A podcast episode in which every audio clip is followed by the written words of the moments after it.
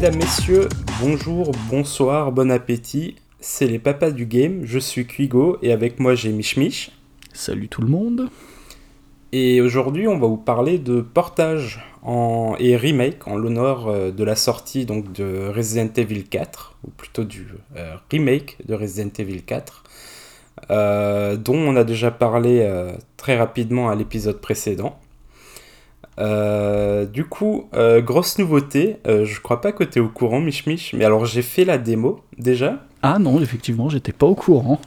tout seul comme un grand. Et je Félicitations. dois dire, merci, merci. Et je dois dire que ça m'a grave excité pour le jeu. Et je l'ai acheté. Oh mon dieu, mais que t'arrive-t-il? Ouais, je sais.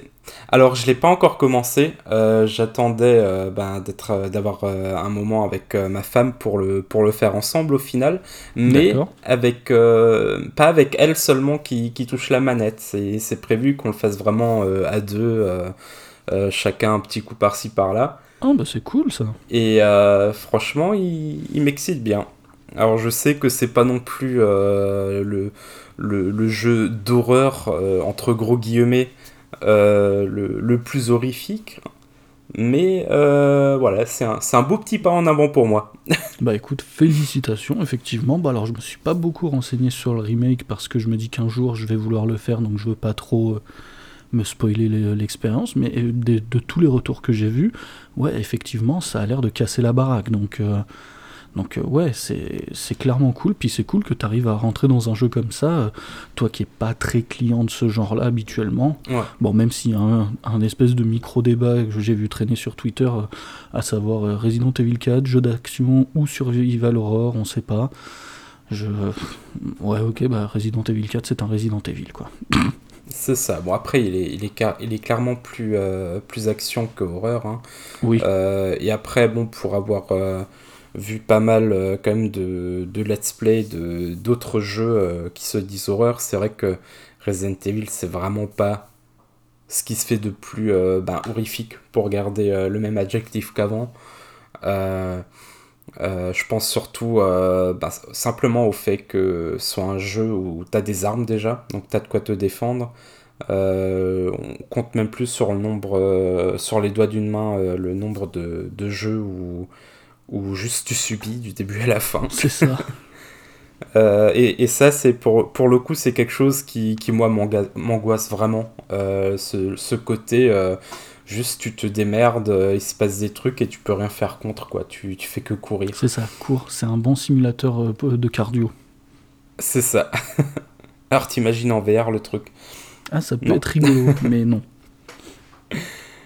Bon, bah du coup, euh, je te propose euh, de commencer par parler euh, de nos portages ou remakes préférés. Et pour le coup, je te laisse commencer.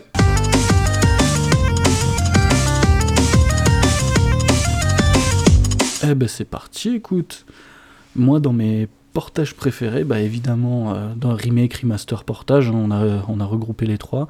Dans les préférés, évidemment, je vais, euh, je vais tirer sur l'éléphant dans la pièce tout de suite.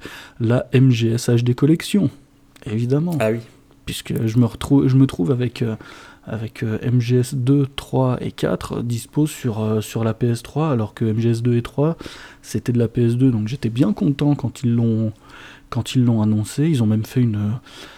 Comment ils appellent ça Une Legacy Collection où C'est ça. euh, alors en fait, tu avais la HD Collection où tu avais MGS 2 et 3 qui venaient de la PS2, plus Peace Walker qui venait de la PSP. Mm. Et après, tu avais la Legacy Collection que j'ai acheté aussi parce que je suis un gros Yankee. Et donc, tu avais tout ça, plus MGS1 en code à télécharger, plus MGS4. Enfin, c'était le pack salade tomate oignon de l'époque. Bah, du coup, c'est c'est c'est remaster. Enfin, pas des remasters, c'est plus des remakes. Euh, je les ai pas mal appréciés. Bon, ils sont pas sans défaut, mais euh, je les ai bien appréciés. Donc, euh, ouais, j'ai quand j'avais encore ma PS3 branchée, j'y rejouais régulièrement. Et donc, ouais, ça reste le, le premier, le premier remake que j'ai bien, que j'ai bien aimé. Mm. Alors le, Et toi alors Bah le, alors juste pour rebondir là-dessus, le, le 2 je l'avais fait aussi effectivement, j'avais j'avais une mis la main aussi sur euh, la collection HD à l'époque et euh, c'est vrai que ça se jouait plutôt pas mal, c'était assez sympa Euh, et j'ai l'impression quand même qu'on a, qu'on a quelques thèmes récurrents dans ce podcast entre les, les MGS et, et tous les autres euh, jeux de d'infiltration. Yakuza Bizarrement, il y a des remakes de Yakuza aussi. je m'en serais pas douté, je m'en serais pas douté. Bah tiens, j'avais prévu de commencer par un autre jeu, mais pour le coup, parce que la transition elle est tellement belle, bah dans mes portages, ou plutôt remake préférés, là c'est effectivement du remake, euh, on a Yakuza Kiwami 1 et 2. D'accord. Euh, qui sont donc euh, simplement des, des, des, vrais remakes de Yakuza 1 et 2. alors pour le coup, j'ai jamais eu le plaisir, ou plutôt le malheur, je crois, de jouer aux deux premiers Yakuza qui étaient sortis sur PS2. je pense honnêtement pas que j'aurais été autant fan si j'y avais joué à l'époque. Ah ouais, carrément Ouais, j'ai quand même vu pas mal de vidéos euh, bah, du gameplay, euh, des cinématiques et tout. Alors je dis pas, c'était déjà assez ouf ce qu'ils faisaient à l'époque euh, avec la PS2, mais surtout en termes de gameplay, c'était bien plus mou. J'en ai une toute petite touche avec Yakuza 3. donc là, c'est du remaster, pas du remake. donc qui était sorti dans la collection il y a deux ans sur PS4. Et effectivement, le, le gameplay euh, vieille époque des Yakuza, c'est vraiment pas ma tasse de thé. C'est ultra, euh, ultra strict, c'est très carré, mais pas en bien. D'accord. Euh, c'est chiant, honnêtement, c'est chiant. Merde. le, pour le coup, une fois que j'ai eu le déclic donc de, des Yakuza, de comment y jouer, de faire toutes les quêtes annexes, parce que ça a tout autant d'intérêt que le, que le euh, jeu principal, enfin le, que l'histoire principale, pardon. Euh, le 3, c'est le seul où j'ai pas pu. C'était juste, ok, ligne droite parce que je peux pas. D'accord, ouais, le, fait, le côté un peu vieillissant du gameplay. C'est ça. ça, pas... Parce que si j'ai bien compris, ouais, pour le Kiwami 1 et 2, c'est pas juste un, un, remaster où ils ont collé des, des textures HD, ils ont bien remanié le truc, ils ont modernisé le gameplay, tout, donc et ça, ça t'a plu. C'est ça, bah en fait, donc euh, Kiwami 1 et 2. Alors Kiwami 1, si je me trompe pas, il était encore sur le, sur le moteur de jeu qu'ils avaient pour les jeux euh, euh, fin PS3, début PS4. D'accord. Et Kiwami 2, c'est le premier des, des remakes qui tournait sur le Dragon Engine, donc qui est le qui était le, le nouveau euh, moteur de jeu qu'ils avaient développé à partir de euh, Yakuza 6, il me semble. Parce que oui, bon, il y a tout qui est un peu sorti en même temps. En fait, ils ont enchaîné, en tout cas en Europe à l'époque, la sortie de Zero, qui est donc la, la grosse préquelle euh, de toute l'histoire, euh, suivi du 6, suivi du 1, suivi du 2, suivi de 3, 4, 5. ouais, je me souviens qu'à l'époque, là, c'est sorti en... sur une période de temps relativement courte en plus. Ouais, sur euh, deux ans, deux ans et demi, un truc du style. Ouais, c'est ça. Moi, je m'étais dit, bon, j'ai vu Yakuza 6, j'ai vu Yakuza 0, machin et tout. Je me suis dit, ouais, ça m'intéresse, mais avec tout ce qui sort, euh, ok, on, on, commence par quoi? Par le plus récent, par le plus ancien, je sais pas. Ouais. Et c'est vrai que c'était un peu brouillon comme sortie, j'avais trouvé. Oui, ouais, ouais. Ah, c'était. Bah, disons que, effectivement, pour quelqu'un qui, qui, qui connaît rien ou qui a envie de se lancer dans le truc, euh, sans, sans vraiment euh, savoir qu'est-ce qui est quoi, parce que bon, c'est bien mignon de mettre du, du 0, du 6, du 1, surtout après avec la nomination Kiwami en plus, donc tu sais pas, est-ce que c'est un spin-off bah, Parce que ça, ça veut rien dire pour nous, Européens, ça veut rien dire Kiwami. Et euh, c'est vrai que c'était très bordélique comme, euh, comme ils ont fait ça, mais il faut quand même leur laisser que pour une, euh, pour une série qui avait quand même fait relativement peu de ventes en dehors du Japon à l'époque, ils ont quand même eu les, les coronesses de tout sortir, de tout remasteriser ou remaker, et ça c'est pas donné à tout le monde honnêtement. Ah clairement. Clairement, mais ouais, c'est vrai que le côté, ouais, voilà, il y a le, l'espèce de sous-titrage Kiwami, à côté tal 0, à côté tal 6. C'est vrai que c'était un peu, un peu confus, donc ouais, c'est peut-être pour ça que j'ai pas touché à la série à l'époque. Oui, ça se comprend. Alors, on va faire un très rapide aparté, donc juste pour, euh, euh, pour clore la discussion une fois pour toutes.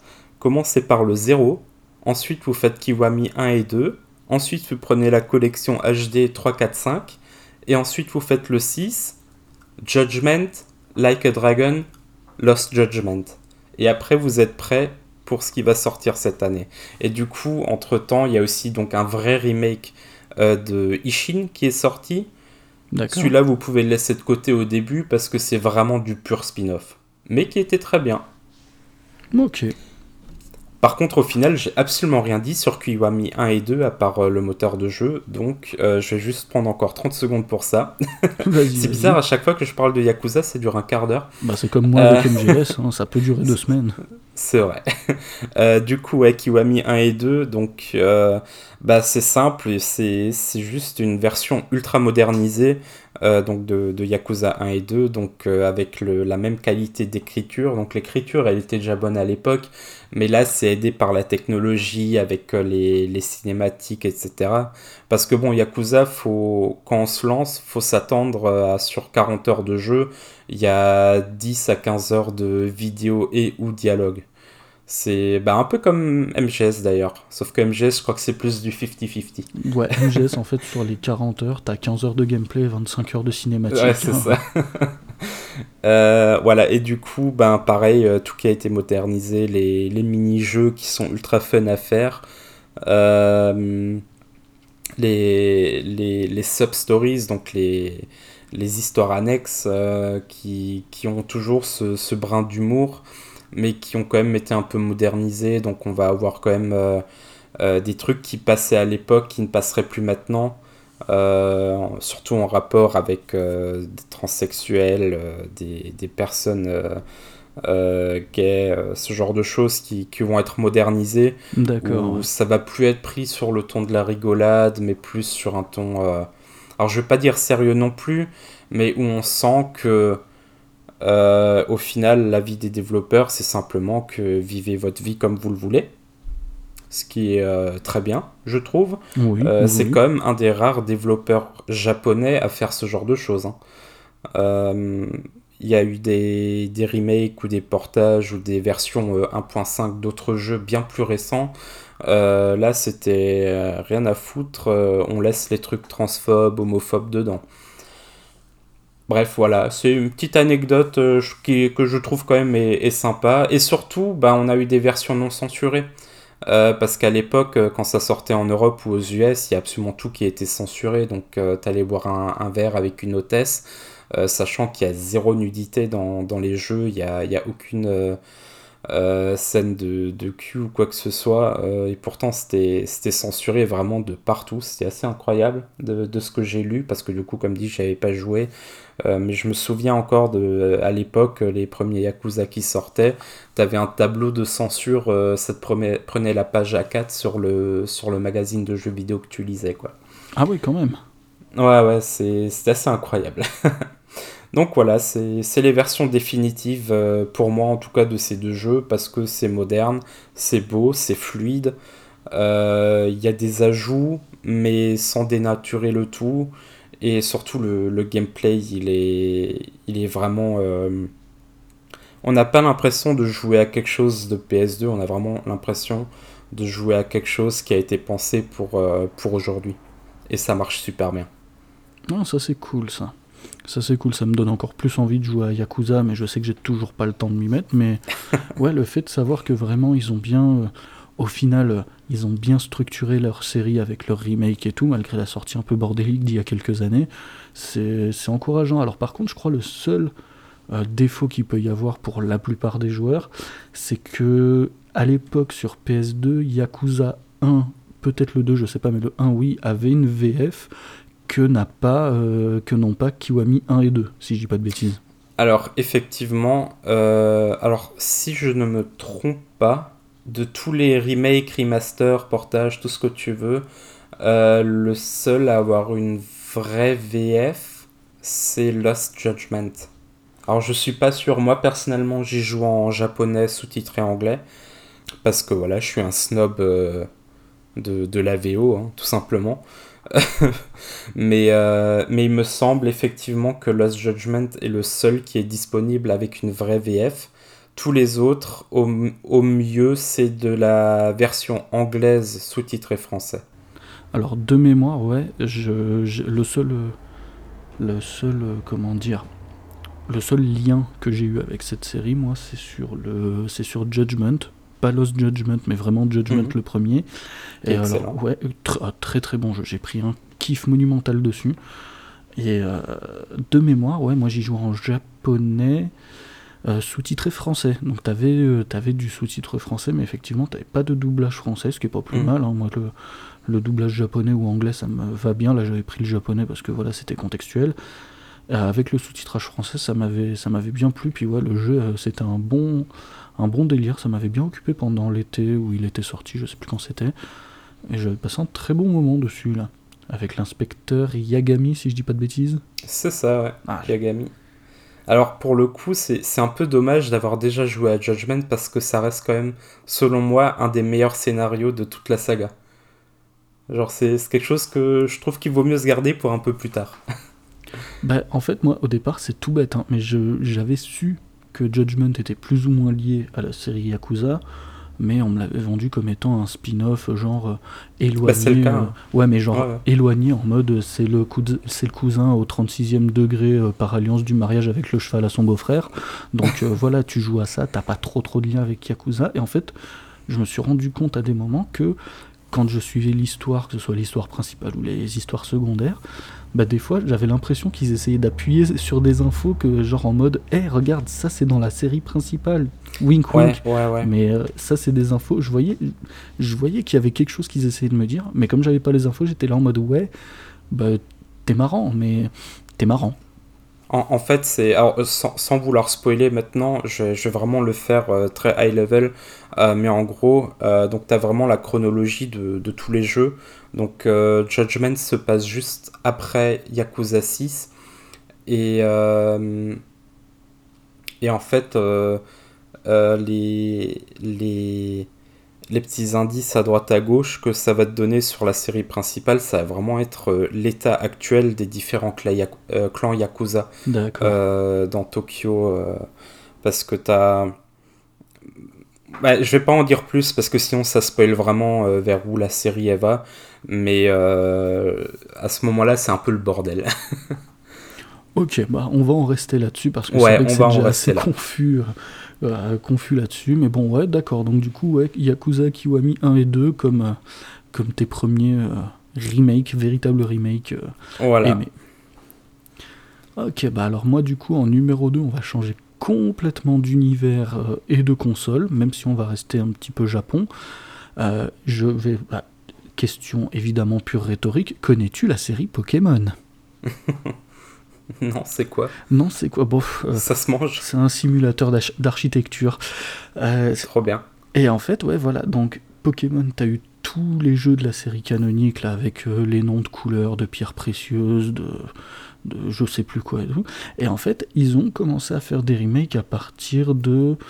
Euh, de la, bah, à partir de la GBA en vrai, à partir de la Game Boy Advance.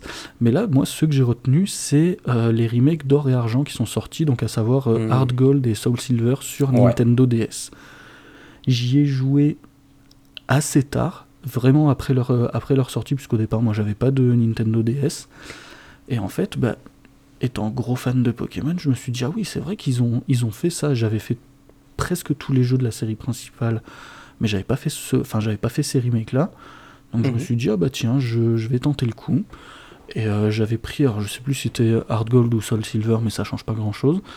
Et en fait, ça m'a ramené genre 10 euh, ans en arrière ou 15 ans, je sais plus. C'était mhm. genre, euh, voilà, mon enfance, elle est là et elle est belle. J'étais content. J'étais trop ah. content. Alors, est-ce que tu allais aussi à l'université avec ton Poké Walker pour entraîner ton, ton Pokémon préféré en marchant? Non, j'ai pas eu ce plaisir. je l'avais pris à la sortie. Euh, moi, c'était euh, euh, le Silver, parce que le Gia, simplement, meilleur Pokémon, avec garde-voir. Euh, et du coup, bah, j'avais pris l'édition euh, Day One, machin, avec, euh, avec le Poké Walker, effectivement. Je crois que je suis sorti trois fois avec, et après, ça m'a saoulé de voir à chaque fois brancher le truc pour transférer le Pokémon nouveau dans le jeu, et, et ainsi de suite. Mais l'idée, elle était honnêtement bonne, je trouvais.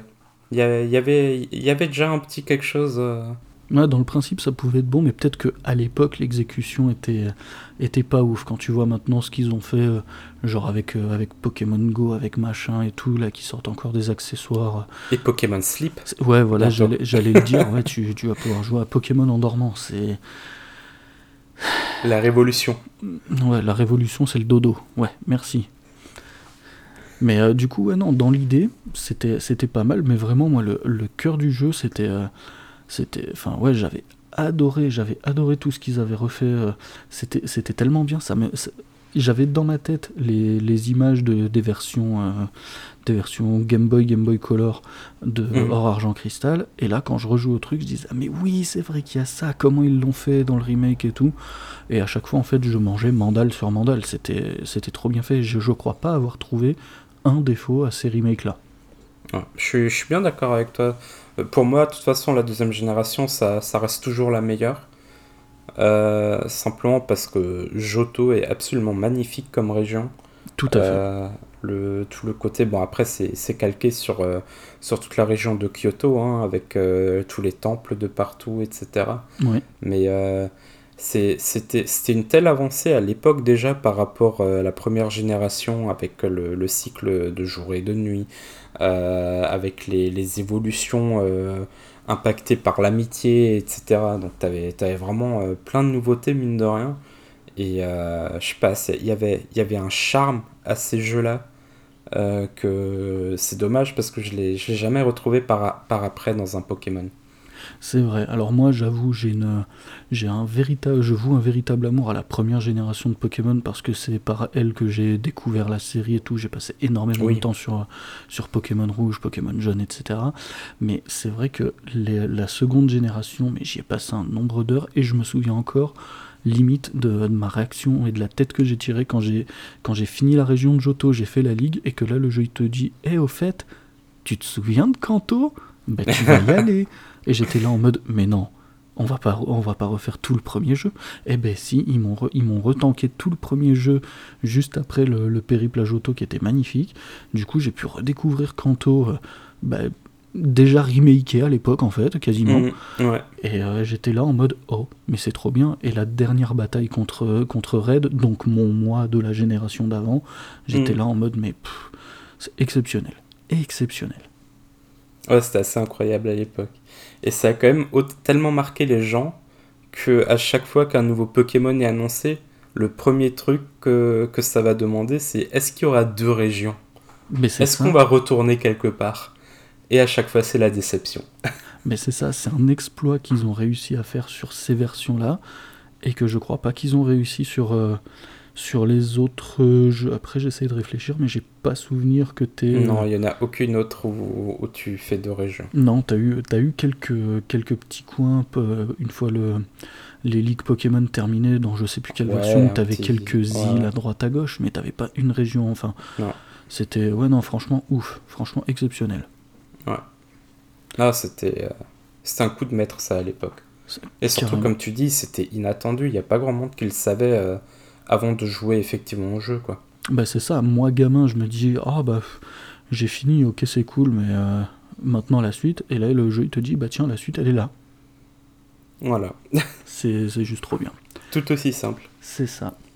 Bon, et du coup, te concernant, ton deuxième remake, remaster, portage, salade tomate oignon préféré Alors, euh, je vais faire quelque chose de totalement inattendu. Parler euh, Yakuza.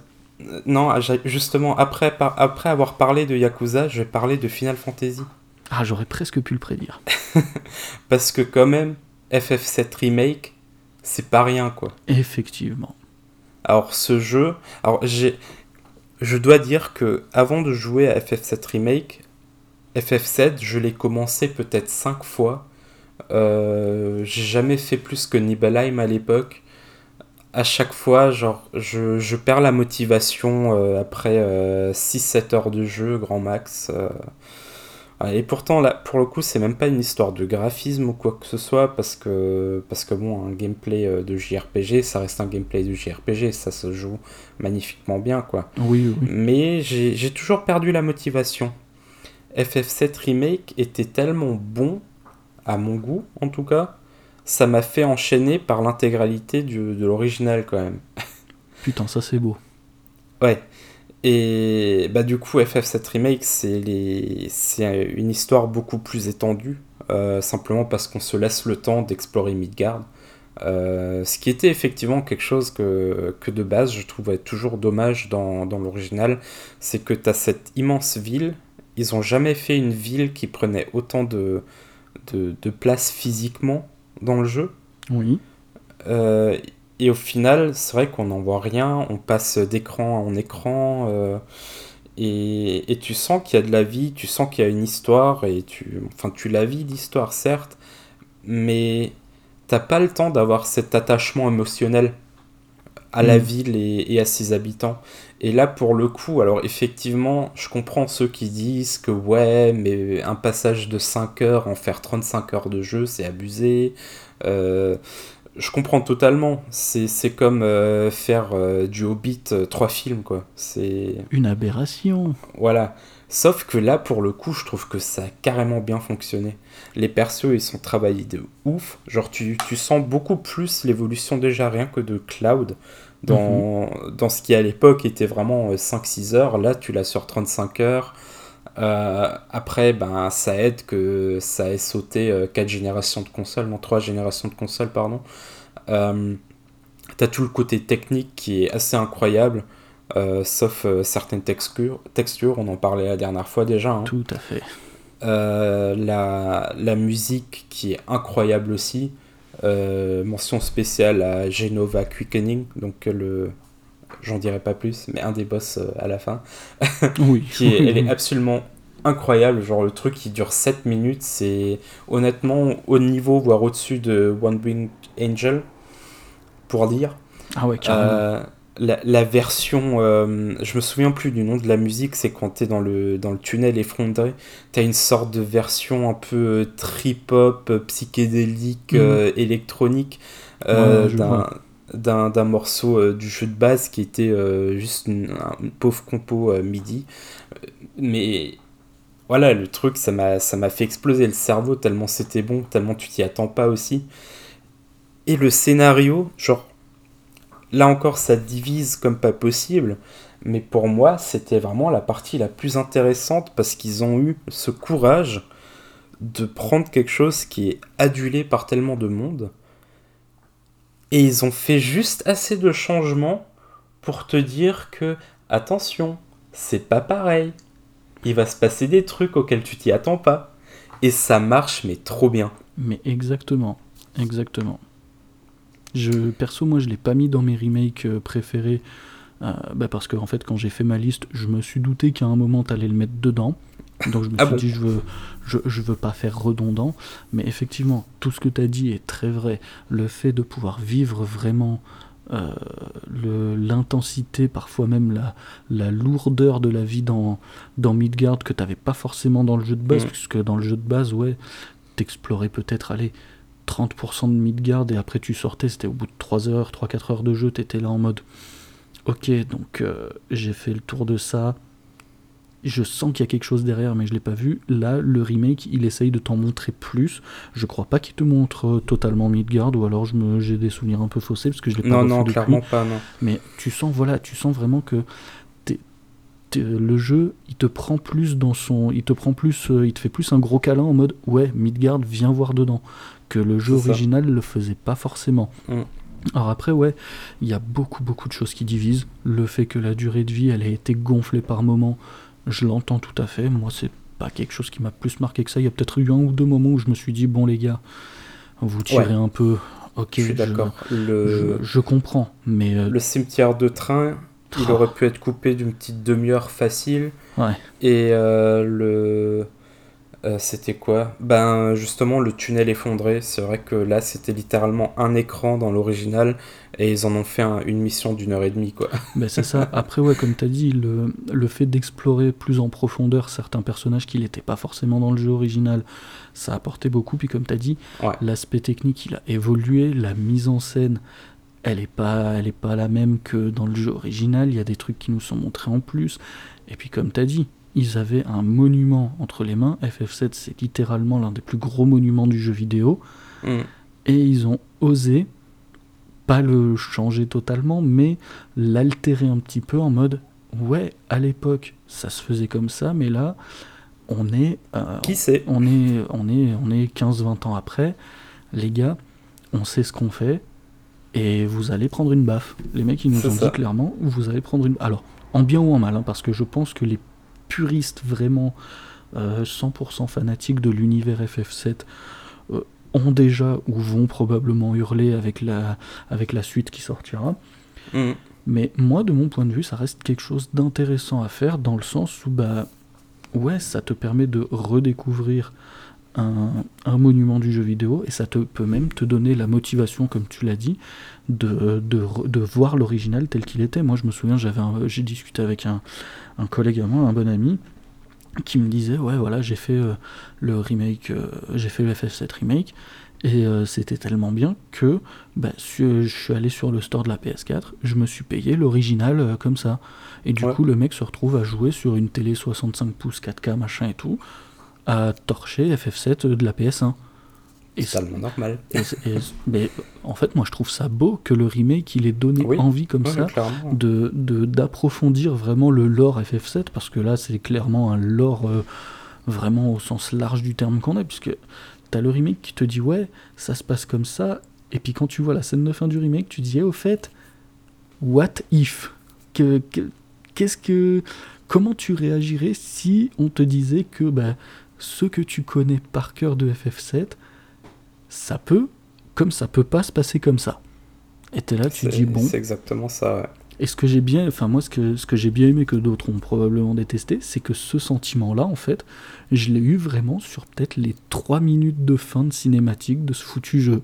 J'étais là en mode, j'ai fait tout le jeu, je me suis dit, ouais, bon, ok, FF7, je suis pas un ultra gros spécialiste, un méga fan, machin et tout, mais je connais un petit peu. Et quand j'ai vu la, la, scène de fin, comment elle était faite, je me suis dit, non, mais attends, qu'est-ce qu'ils sont en train de faire là, les gens? D'un côté, c'est ouf dans le bon sens du terme parce qu'ils osent faire des trucs et ça c'est très bien, mais d'un autre côté c'est ouf aussi parce qu'ils jouent quand même dangereusement avec le feu. Ouais. Et puis, important aussi, c'est le premier FF à m'avoir donné confiance en Square Enix pour des JRPG orientés action. Parce que autant FF15 je le trouvais sympa, mais c'est vrai que le gameplay c'était littéralement reste appuyé sur rond pendant 35 heures. C'est un peu ça, oui. Autant là, il y avait vraiment une recherche beaucoup plus approfondie de comment est-ce que tu fais du tour par tour moderne. Et en fait, c'est pas du tour par tour en plus de ça, mais quand même un peu. Bah, sachant que pour les plus puristes, tu peux avoir euh, véritablement un tour par tour. En plus, en plus, franchement, à ce niveau-là, c'était euh, c'était vraiment un coup de maître. Et en termes de, de gameplay, c'est c'est un de mes jeux préférés vraiment. Parce que c'est. T'as as quand même le côté classique du, du, du, jeu de rôle tour par tour, mais avec cette modernité, c'est un peu. Il y a beaucoup de monde qui va me taper dessus, mais c'est un peu l'évolution perfectionnée de FF13 au final.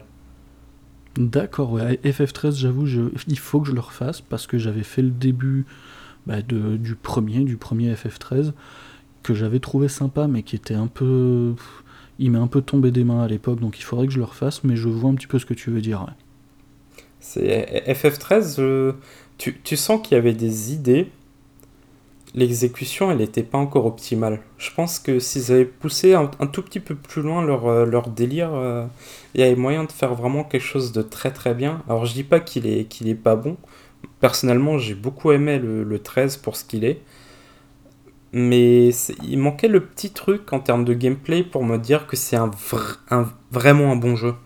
Là où FF7, enfin Remake, a réussi à faire le pas de plus, où je me dis qu'ils ont révolutionné le genre un peu. D'accord, ouais. Moi, je vois ce que tu veux dire, ouais, ça, ça fait sens. Bon, je crois qu'on a assez parlé de FF7 maintenant. eh ouais, ben, du coup, moi, avec mon troisième et dernier jeu adoré, j'en avais d'autres, mais je les garde pour euh, les mentions honorables, on va dire. Mais dans mon, mon, portage préféré, parce que là, c'est ni un remake ni un remaster, mhm. on va quitter complètement, enfin, complètement, presque complètement euh, ce monde de RPG, de machin et tout, pour parler d'un jeu de shoot en VR. Et là, tu te Super Hot. Non, même pas. Même pas Même pas, puisqu'en fait, euh, Super Hot, bah, à la base, me semble-t-il, était prévu pour de la VR. Et il est... Ah non, il n'était pas prévu pour de la VR. Il était prévu, il avait été fait lors d'une Game Jam, et c'est après qu'ils l'ont porté en VR. Non, là, moi, de ce dont je veux parler, c'est Borderlands 2 sur PSVR. Ok. C'est clairement le truc. Euh, je pense pas que beaucoup de gens s'attendent à ce que je dise ça. Même moi, quand je, quand je faisais mes, ma prise de notes, là, je me suis dit, ben en fait, pourquoi pas? Et en fait, si, je me souviens que j'avais eu le, le, donc le casque, le PSVR 1 à l'époque. Mhm. Et quelques temps après, je m'étais trouvé l'espèce de fusil, là, le aim controller, je crois qu'ils appelaient ça. Oui, oui, oui. Euh, je l'avais trouvé pour, euh, pour pas très très cher parce que je crois que l'accessoire c'était pas super bien vendu. Et euh, j'avais récupéré aussi sur le store bah, Borderlands, 2, euh, Borderlands 2 en version VR. Et j'avais testé un premier coup euh, au casque avec les. Alors je sais plus si c'était avec la manette PS4 ou les PS Move.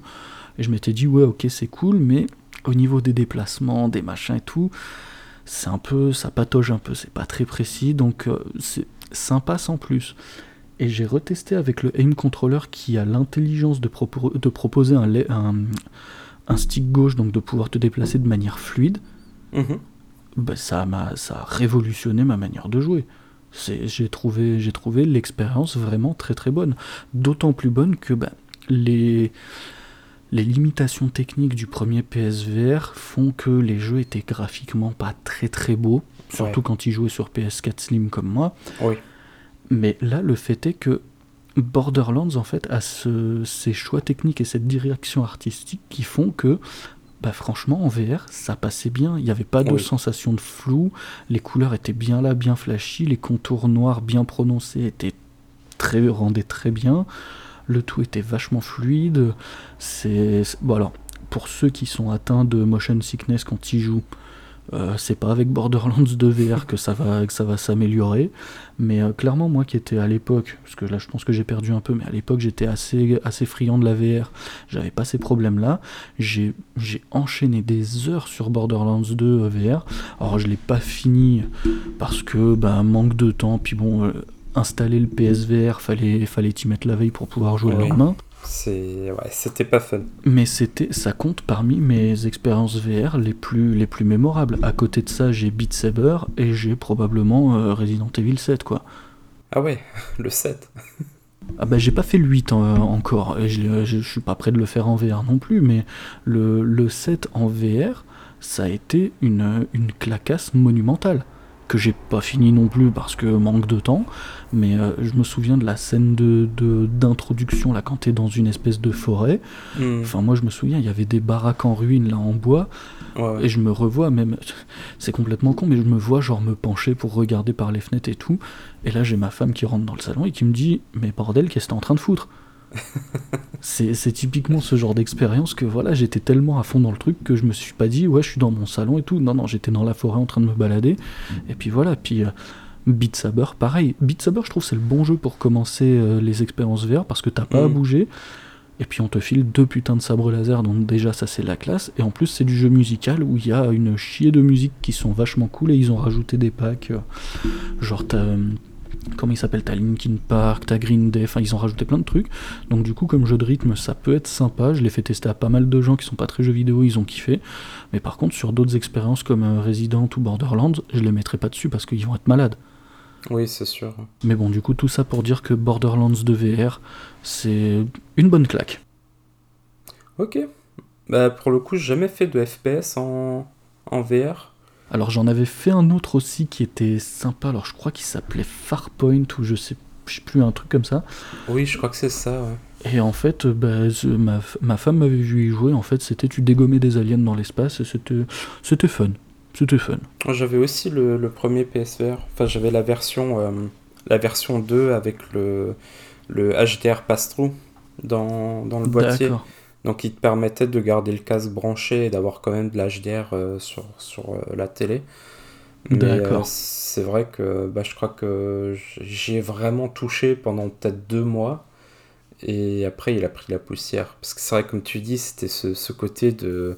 Les branchements, ils étaient infernaux. Ah, puis t'as le câble qui pente et relié à un boîtier qui est relié à la console et tout. Puis honnêtement, je vois tellement de vidéos de, de gens qui, qui tabassent leur télé sans faire exprès ou ce genre de truc, euh, ça me donne pas envie. Oui, ça aussi, c'est vrai que quand on joue à la VR, faut prévoir de la place, sinon c'est compliqué. Oui, et puis surtout, j'avais dans l'appart avant, j'avais absolument pas de place pour ça aussi. Ah, bah Alors si c'est pour se, pour se prendre le tibia en continu dans la, dans la table, euh, c'est pas la peine non plus. Non, non, c'est sûr. Alors du coup, toi, est-ce que tu as un autre remake, remaster, portage préféré ou pas? Euh, Alors non, j'ai plus de remake euh, ou portage préféré. par contre, j'en ai un que, que j'aime pas. Alors, avant de faire ceux que t'aimes pas, je veux juste faire une petite, des petites mentions honorables dans ceux que j'ai bien aimés, mais dont j'ai pas forcément parlé ici. Je t'en prie. Alors en numéro 1, j'ai la Crash Bandicoot Insane Trilogy, mhm. parce que voilà, la claque. Demon Souls PS5. Oui, oui, effectivement. Qui, euh, qui à l'époque était, je, crois, le seul jeu qui me motivait à acheter une PS5, et c'est franchement ouf de se dire que c'est un remake de jeu PS3 qui voulait me faire acheter un jeu PS5. J'ai tellement hâte de voir ce que Bluepoint euh, va nous pondre en ayant enfin le droit de faire leur propre jeu. c'est ça, enfin. Euh, mention honorable aussi pour Beyond Good and Evil HD. Alors, c'est pas tant pour la qualité du remake qui est quand même très bonne, mais c'est juste pour rappeler à tout le monde que ce jeu existe et qu'on peut donc jouer à Beyond Good and Evil sur Xbox One, sur Xbox Series, puisqu'il est rétro-compatible. Et je m'en suis souvenu vraiment quand je faisais mes notes là, parce que je, sinon je l'avais complètement zappé ce remake. Mhm. Euh, et en dernier, d'après mes notes, Tony Hawk's Pro Skater 1 et 2, parce que les jeux de la jeunesse, les jeux de skate, c'était trop bien, et que le remake du Tony Hawk's Pro Skater 1 plus 2, il était ouf. Il était vraiment bien. Faut, faut se l'accorder. C'était quand même le moment où on pensait que Activision allait de nouveau nous faire des bons jeux vidéo aussi. Entre ça et Crash. Oui, c'est ça, on a eu une lueur d'espoir. Voilà. Elle n'a pas duré longtemps, mais elle était là. C'est ça, c'est ça. Et donc du coup, bah maintenant, ouais, je te propose de passer au, remake, remaster, portage euh, qu'on a un peu moins apprécié. Alors du coup, si vous écoutez les papas du game, vous le savez, j'ai jamais joué moi-même intégralement à un Resident Evil. Par contre, je les ai tous vus. Ouais. Et Resident Evil Remake 3, c'est une immondice. Ah ouais, immondice, carrément. Ouais, carrément. Entre le Nemesis en carton, euh, la moitié du jeu qui manque, euh, juste cette infériorité immédiate par rapport à Remake 2. Enfin, le, truc, tu le ponces en, 4h30, quoi. C'est incroyable quand même pour, pour Resident Evil 3. C'était quand même euh, un, peu un des porte-étendards techniques en termes de qualité avec le 2 de la PS1. Et là, il te pondent un truc vraiment fait. Enfin, ça donnait l'impression d'être fait à la va-vite, quoi. Genre, autant, autant techniquement, il est propre parce qu'il est sur le RE Engine, qui est quand même un des meilleurs moteurs du moment, faut le dire. Ouais. Mais il était vide, mais d'un vide sidéral. Genre, c'est incroyable d'avoir réussi à autant tronçonner le jeu de base, quoi. Bah ouais, moi je me souviens qu'à l'époque de ça, alors à l'époque de la sortie du, du, remake du 2, j'avais vu dans la presse, c'était c'était ouf, le, le, remake était super bien accueilli et tout, et ils ont annoncé le remake du 3, je me suis dit bon, ça va être à peu près dans la même veine et tout, ça va être cool. Oh la douche froide, les, quand les tests y sont tombés, je me suis dit mais non, en fait les mecs, ils se sont dit c'est bon, on a fait le remake du 2, on a été ouf, c'est bon, on souffle un peu, euh, ils veulent un 3, on leur pisse un 3 à la va-vite, et puis voilà quoi. C'est, ça m'avait fortement surpris cette affaire-là. Ouais, mais c'est ça. Alors autant dans, dans Remake 2, t'as vraiment, c'est t'as, as la narration complète euh, de, de l'original qui est transportée en 3D avec euh, un gameplay moderne, TPS. et le truc il fonctionne, il est incroyable. Personne n'y croyait à l'époque et ils ont vraiment réussi à surprendre le monde entier avec un remake de Resident Evil 2 qui fonctionnait bien. Et surtout, ils ont réussi à te foutre les chocottes avec Mister X. Alors bah, que là, t'as vraiment un truc, c'est littéralement la même formule. Ils auraient juste eu à faire exactement la même chose, mais non. Ils te foutent un Nemesis en carton. Le truc, t'as as plus de cinématique avec lui que vraiment de, scènes de combat. À chaque fois, euh, ça se termine en mode euh, Ah, bah en fait, euh, par hasard, c'est bon, t'as réussi à le buter vite fait, bien fait. ou alors t'as réussi à t'échapper. Les combats, ils sont pourris contre lui aussi. Enfin, c'est vraiment genre. Euh, Nemesis, il fout pas peur dans, dans le 3, quoi. Genre, Mister X, t'as eu respect dans lui. Tu, tu dis, ok, je me casse. Ouais. Nemesis, t'as juste envie de dire, bon, bah, ok, trois chargeurs euh, de, de pompe et c'est bon, quoi. On passe à la suite. Et euh, ouais, et puis, comme dit, il manque la moitié du jeu. Ouais, ça, c'est vraiment ouf qu'ils aient, qu'ils aient tronçonné le truc comme ça. Alors, je... autant on en revient à FF7. Ok, il manque 90% du jeu pour FF7 Remake, mais par contre, t'as quand même du Revi euh, qui est quasiment égal à l'original. Alors que là, c'est euh, vraiment. J'ai vu des gens y jouer la première fois de leur vie, ils l'ont fini en 4h30. Non, puis c'est surtout que pour, euh, pour FF7 Remake, on avait été prévenu à l'avance. Les mecs, ils nous avaient dit, oui, les gars, c'est qu'une première partie. Il n'y a pas tout. Ça avait fait gueuler à l'époque, mais au moins ils avaient été honnêtes là-dessus. Que là, RE3, ils nous ont dit ouais, ouais, c'est bon, c'est le jeu, c'est le jeu. Et là, t'arrives, alors ouais, moi je l'ai pas fait, je suis pas spécialiste de Resident Evil 3, mais effectivement, le truc il est tronçonné dans tous les sens, il est charcuté. Et puis ouais, du point de vue gameplay et tout, ouais, j'ai un collègue assez fan des Resident Evil, il m'a dit ouais, je l'ai pris. Comme t'as dit, 4h30, 5h, je l'ai plié, je l'ai, je l'ai pu toucher. Ouais, mais ça, ça c'est vraiment dommage parce que ça, ça reste aussi un, un jeu mythique euh, de l'époque euh, PSX, quoi. Et euh, ouais, c'était vraiment la grosse déception. Ouais, ça peut se comprendre. même pour quelqu'un comme moi qui, du coup, l'a même pas acheté, qui a juste regardé un let's play, mais bon. même là, t'as eu l'impression de te faire voler, quoi. Mais c'est un peu ça, ouais. Genre, limite, j'avais envie de dire Capcom, ma thune, là. Pour Rendez... toutes les pubs que j'ai dû voir sur YouTube, quoi. Mais c'est ça, rendez-moi mon argent que j'ai pas donné. C'est ça. Mais bon, voilà. Euh, je veux pas euh, m'étaler plus longtemps dessus, simplement parce que j'ai pas non plus la, la connaissance euh, intime des, des, Resident Evil. Du coup, ouais. place à ton choix, Mich Mich. Alors, moi, mon choix, bah, alors je vais tricher entre guillemets un petit peu, puisque là, je vais parler de deux jeux qui sont issus de la même série. Surprise, surprise, je vais parler de Metal Gear Solid, parce que oui, il y a des jeux que j'ai. Que enfin, il y a des portages et des remakes que j'ai pas aimé là-dedans. Le premier, j'en ai déjà parlé, c'est le portage PC de Metal Gear Solid. Mhm. Alors, j'ai pas joué à la version GOG encore, parce qu'à chaque fois je la vois en solde, mais je me dis, j'ai pas envie de foutre 7,50€ dans un truc qui va me frustrer. Donc euh, je, je verrai, je, je, verrai. Mais je me souviens qu'à l'époque, quand j'y avais joué sur PC, bah, il y avait un bug bloquant, je pouvais pas continuer le jeu. Euh, puis même, c'était les contrôles étaient mal foutus, la reconnaissance de la manette, c'était le gros bordel. Donc euh, ouais, MGS PC, clairement pas la meilleure version euh, pour, euh, pour profiter de ce chef-d'œuvre. Et l'autre, l'autre jeu que j'ai, alors je vais pas dire que j'ai détesté, mais on va dire qu'il y a des côtés que j'ai moins appréciés, c'est le remake de MGS1 sur GameCube intitulé The Twin Snakes. Le fameux. Je sais que celui-là, il est très divisif aussi. Alors, jusqu'à jusqu'à récemment, en fait, c'est un, enfin même encore maintenant, c'est un jeu que je porte dans mon cœur pour euh, tout un tas de raisons mais je lui reconnais aussi beaucoup, beaucoup de défauts et d'errements que franchement ils auraient pu s'en passer.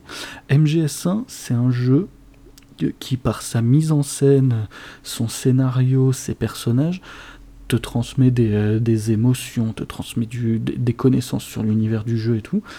Et là, en fait, dans The Twin Snakes, bah, certes, c'est plus beau, c'est vraiment plus joli parce qu'ils ont le moteur de MGS2 pour, euh, pour, euh, pour refaire tout Shadow Moses, et ça, c'est franchement très très bien. Le gameplay, bah, c'est le gameplay d'MGS2, donc il est très très bien aussi, il a pas de souci.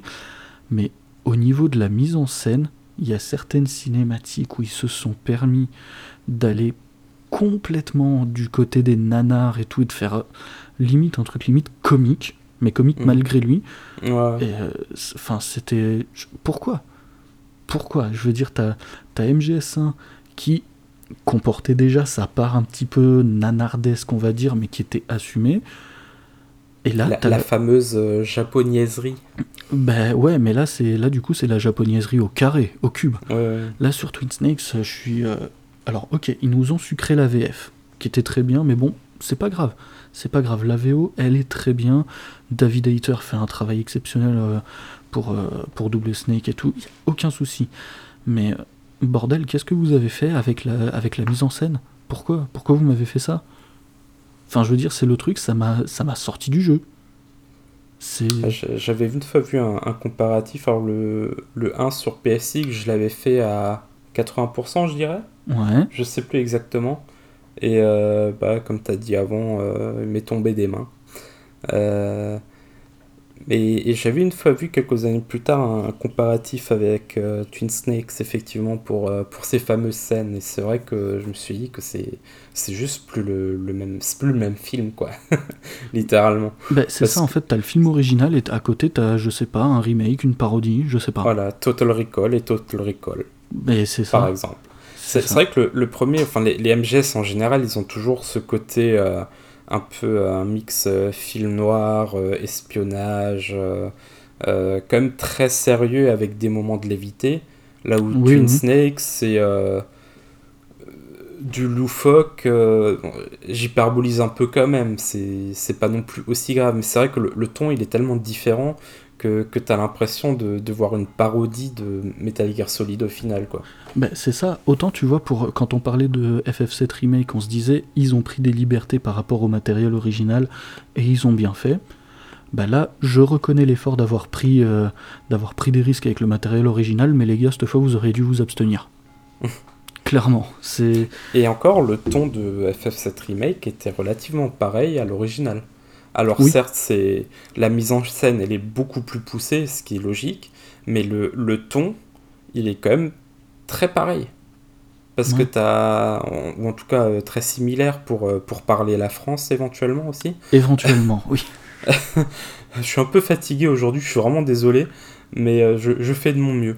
Mais, mais tout ça pour dire ça va aller. ils ont quand même ils ont quand même réussi à garder les, bah, les, les, traductions débiles de l'époque quand euh, c'était pas encore. Euh, c'est un peu méchant ce que je vais dire, mais c'était pas encore un, vrai métier à l'époque, euh, traducteur jeux vidéo. Donc t'as l'impression que c'est un peu des mecs qui faisaient ça dans leur temps libre. C'est ça. Et, et, du coup, c'est vrai qu'il y avait quand même certains. Mais c'est pas que vrai pour, pour FF7, hein, c'est vrai pour énormément de jeux de, de l'époque où des fois t'avais des, des paroles qui reflétaient absolument pas le ou plutôt des dialogues qui reflétaient absolument pas le ton que le jeu voulait, euh, voulait rendre. Tout à et, euh, et, du coup, des fois, tu as aussi simplement des tournures de phrases euh, à cause de, de, quelque chose qui a été un peu trop traduit rapidement du japonais directement.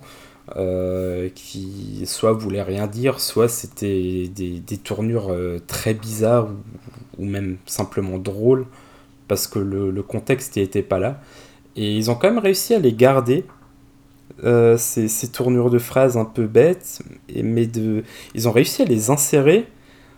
Ça faisait des moments de lévité, mais c'était, c'était un peu du fanservice facile, gratuit, mais qui fonctionnait bien. Ouais, ça, ça dénaturait pas, pas, le ouais c'est ça ça dénaturait pas le jeu parce que c'était déjà dans l'original et c'était plus le vraiment le clin d'œil pour euh, pour ceux qui ont joué à l'original de dire tiens c'est drôle euh, c'était exactement pareil dans l'original et à l'époque déjà je me disais que ça avait aucun sens. alors, alors que là Metal Gear c'est vrai qu'on est quand même sur un truc, le, script il est en béton, enfin le, scénario il est, il est super bien foutu et t'as quand même un certain ton dans, dans, le scénario, une certaine atmosphère euh, et Twin Snake c'est juste plus ça. Mais c'est ça, ils ont réussi quand même l'exploit de, de, foirer cette mise en scène-là et ce, cette espèce de retranscription de contexte, alors que dans le jeu original, je rappelle qu'à un moment, tu démarres un combat de boss par la phrase « Tu veux qu'on se tire l'oreille ?» Enfin, je veux dire, le, le, niveau stratosphérique de conneries qu'ils ont fait, c'est je pense qu'en fait, les mecs qui ont fait Twin Snakes, ils ont codé leur truc et après au moment de faire toutes les cinématiques, la mise en scène et tout, ils se sont fait des gros shots de LSD, ils se sont dit tiens, qu'est-ce qui se passerait si on les transformait en ballerines? C'est ça. C'est, surtout que il y, a, y, a, tout le travail qui était déjà fait euh, avec l'original quoi.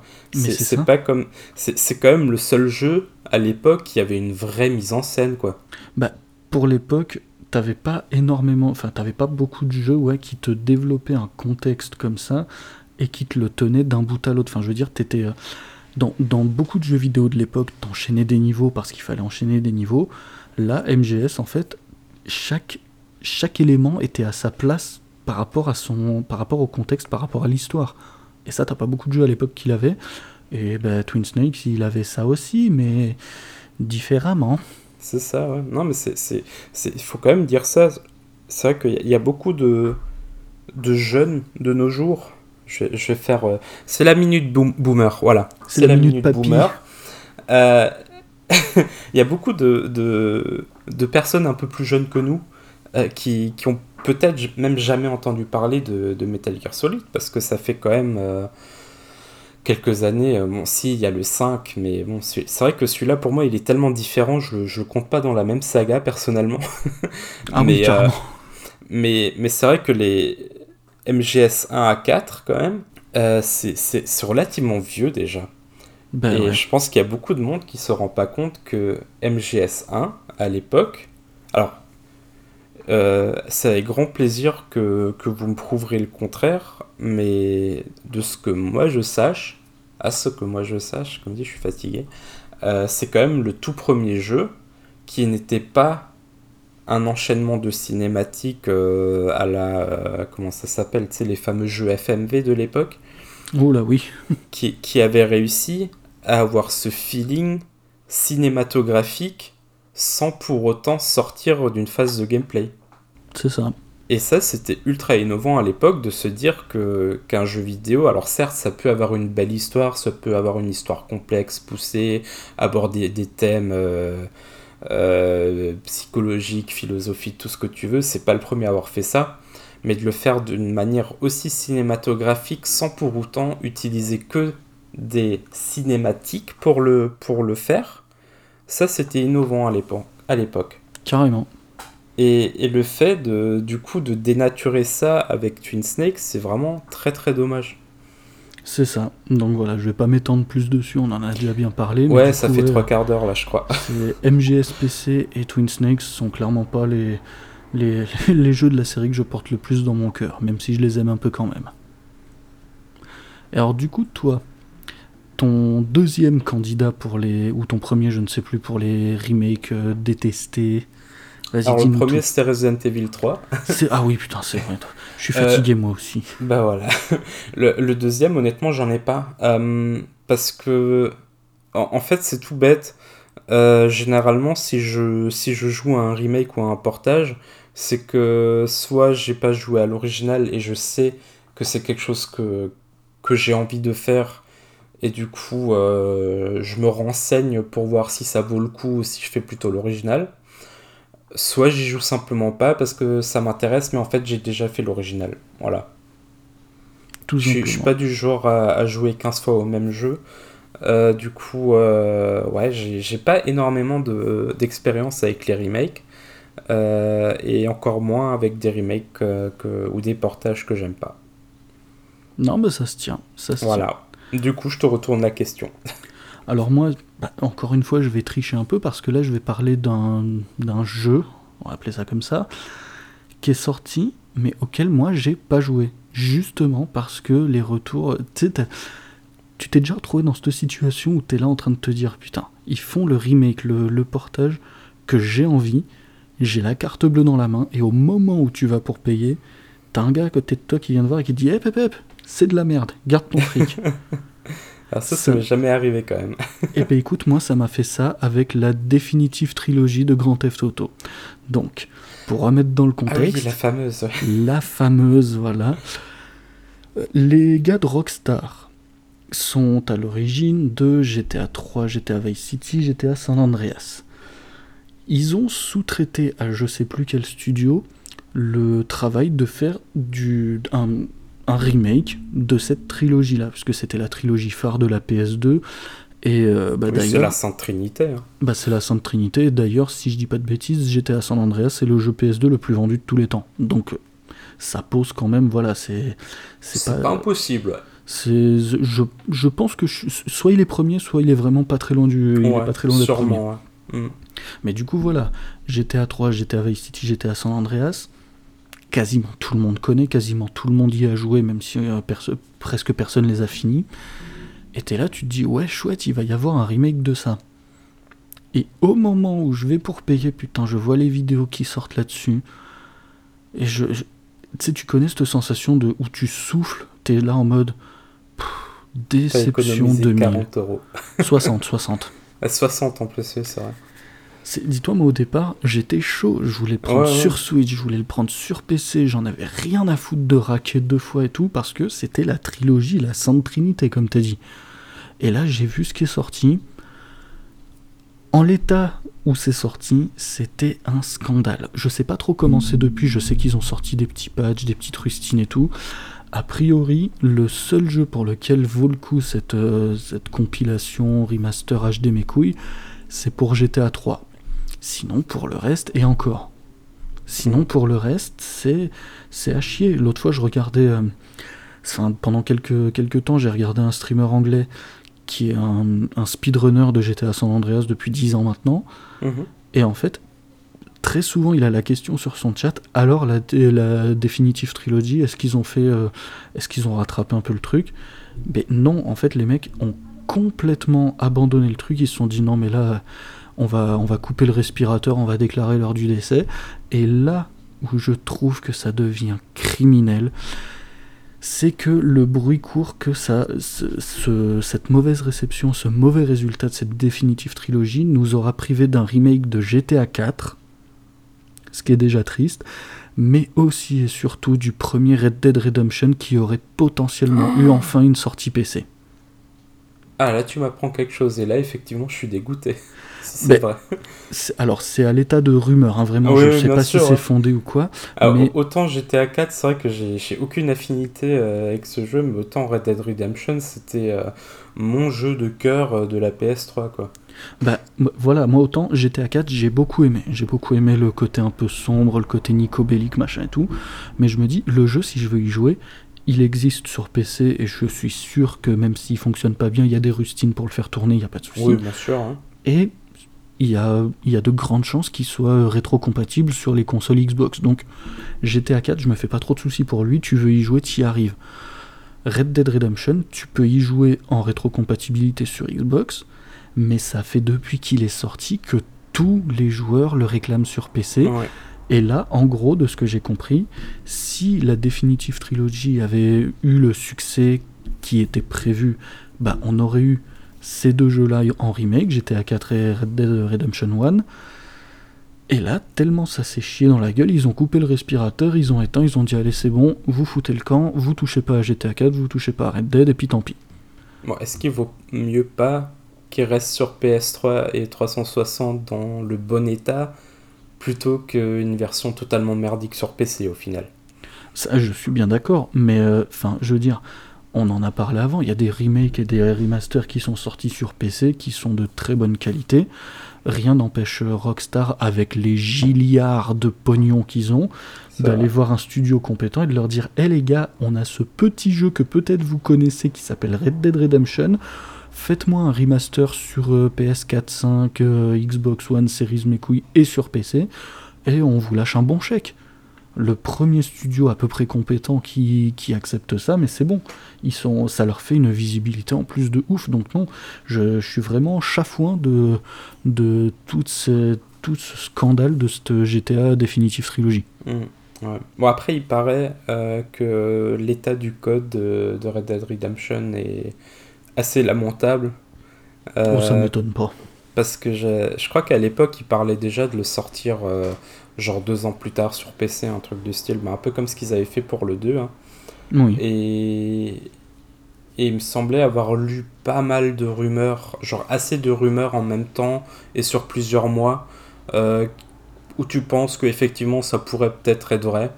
Euh, qui disait que l'état du code il était tellement lamentable qu'ils étaient même pas sûrs de pourquoi est-ce que le jeu fonctionnait dans l'état déjà sur les consoles. Ça, c'est beau. Quand ça en arrive à ce niveau-là, franchement, c'est de l'art. Ouais, c'est du lourd. Mais euh, ouais, du coup, euh, à voir. C'est vrai que devoir le refaire du début. Alors, ce que je voudrais surtout pas, c'est le même moteur, surtout en termes de gameplay, que Red Dead Redemption 2. Parce que là, il n'y a jamais eu un jeu où j'ai tellement vite décroché que celui-là.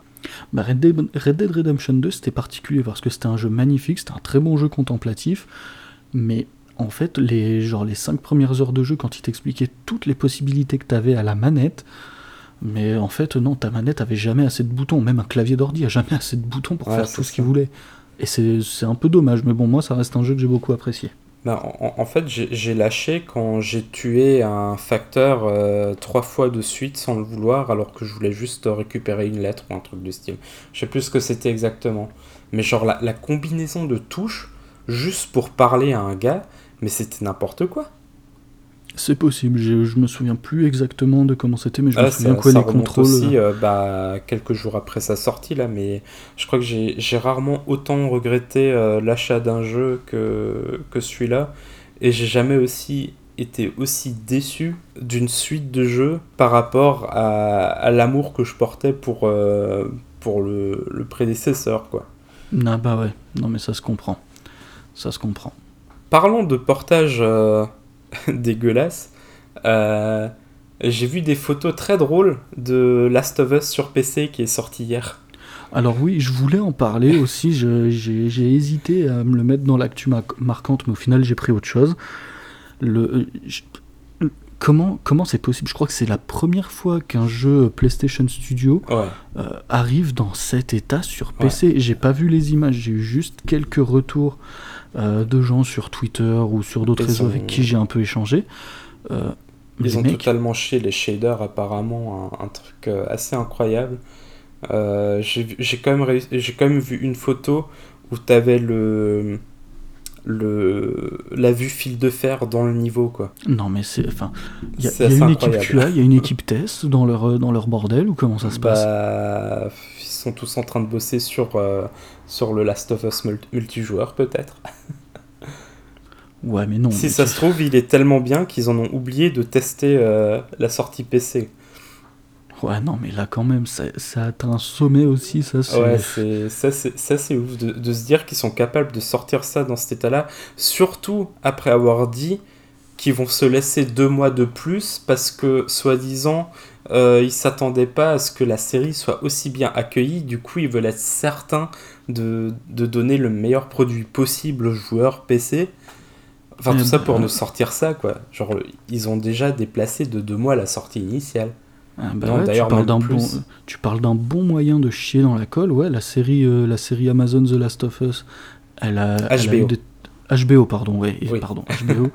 elle a eu d'excellents retours. Bon, je l'ai toujours pas vu, mais je vais m'y mettre. Est incroyablement bonne. Ouais, voilà. J'insiste que tu la regardes. Ah oui, non, mais je vais la regarder. C'est juste qu'il faut que je trouve quand. Mais ouais, non, la série, elle a des très bons retours. Les jeux euh, précédents, bah, ils ont des bons retours. Alors, soit on aime, soit on déteste, mais globalement, ils sont assez, euh, assez appréciés. Et mhm. puis là, ils, ils, sont là en mode Hé les gars, on a un portage PC du, euh, du, remake du premier qui avait déjà été remaké avant. Vous allez voir, ça va être une tuerie. Et puis là, voilà, tu, on te chie dans la colle. Ok, bravo les gars. Voilà, pour le coup, j'ai juste vu quelques, quelques images, donc je pourrais pas en dire plus. Ah ben moi, tu vois, j'ai pu en parler alors que j'ai même pas vu les images parce que les gens commencent à gueuler. C'est, je trouve ça quand même euh, exceptionnel et dommage d'en arriver à ça avec, euh, avec un gros dossier du moment, quoi. Et alors, du coup, si on parlait d'espoir plus ou moins fou, quel euh, remake, remaster ou portage tu voudrais, tu voudrais voir arriver, mon cher Quigo? Alors, moi, j'en ai deux. Et euh, une fois de plus, je vais faire dans l'originalité, il s'agit de deux euh, JRPG, ou plutôt de un JRPG et d'une série de JRPG. Ah, carrément. Alors j'ai commencé par le premier, euh, le, le, jeu seul. il s'agit de Skies of Arcadia. Je sais pas si ça te dit quelque chose. Alors ça me parle, j'y ai pas joué, mais me semble-t-il que j'ai vu que c'est en rumeur. C'est ah en rumeur. C'est en rumeur. ah bah tu m'apprends quelque chose du coup. Alors c'est tout récent, ça date d'hier ou d'aujourd'hui. Je vais vérifier en parallèle, mais il me ah semble. Alors attends, je vais, je, vérifie en direct. Hein, là, bon bah j'ai choisi le bon sujet. Bon alors je vais, je vais en parler un petit, un petit peu pendant que tu, tu fais tes recherches. Euh, du coup, Skies of Arcadia, c'est un JRPG sorti euh, début des années 2000 euh, sur Dreamcast. Euh, la bonne époque où Sega faisait encore des consoles, hein. et euh, qui a déjà eu un portage un peu plus tard sur GameCube, effectivement. Donc en plus, ils l'ont déjà porté. Euh, dedans, on joue un, un pirate de l'air, parce que c'est pas assez fun d'être un pirate sur mer, non, là c'est dans l'air.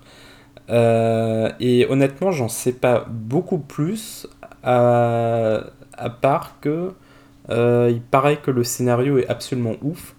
tu te tapes genre le plus gros twist de l'histoire du JRPG après genre 30-40 heures de jeu et d'un coup ça part dans tous les sens. J'en sais pas plus, mais moi ce, ce genre de, de, de, commentaires sur un jeu, ça m'interpelle énormément et du coup j'aimerais bien le, le, faire un jour. Donc euh, j'espère euh, éventuellement avoir droit un jour à, un fameux portage, voire remake. Et du coup le deuxième, euh, ou plutôt la série, donc c'est Shadow Hearts, une trilogie sur PS2 euh, qui est en plus la suite d'un jeu sur euh, PS1 euh, qui s'appelle Kudelka, il me semble. alors c'est de l'horreur Lovecraftien, mais sous forme de jeu de rôle japonais. Et c'est un peu le mélange parfait pour moi parce que j'adore l'horreur cosmique à la Lovecraft, j'adore le JRPG, j'ai entendu que de bonnes choses dessus. D'ailleurs, il me semble que le réalisateur euh, des Shadow Hearts est en train de sortir un nouveau jeu euh, sur Kickstarter ou un truc de style, donc il va falloir que je m'intéresse à ça aussi. Euh, mais voilà, du Lovecraft, du JRPG, je prends. Et j'ai bien vu que je suis pas le seul à espérer un éventuel euh, remake ou portage euh, aussi de, Shadow Hearts, tout autant que Skies of Arcadia. C'est un peu aussi euh, les, titres qu'on voit le plus quand ça parle de, de remake ou portage qu'on aimerait bien voir. Et c'est vrai que ça apparaît tellement souvent, ça m'interpelle, je regarde un peu. Et à chaque fois, je me dis, c'est vrai que ces deux jeux, ou plutôt cette série et ce jeu, ça me semble être exactement ce que j'aime. Donc, euh, allons-y. Faites, chers développeurs. Ouais, et du coup, bah, ah bah oui, carrément. Et du coup, j'en profite. Ouais, je viens de trouver l'info euh, sur mon tel. Ça date d'il y a deux jours à peu près.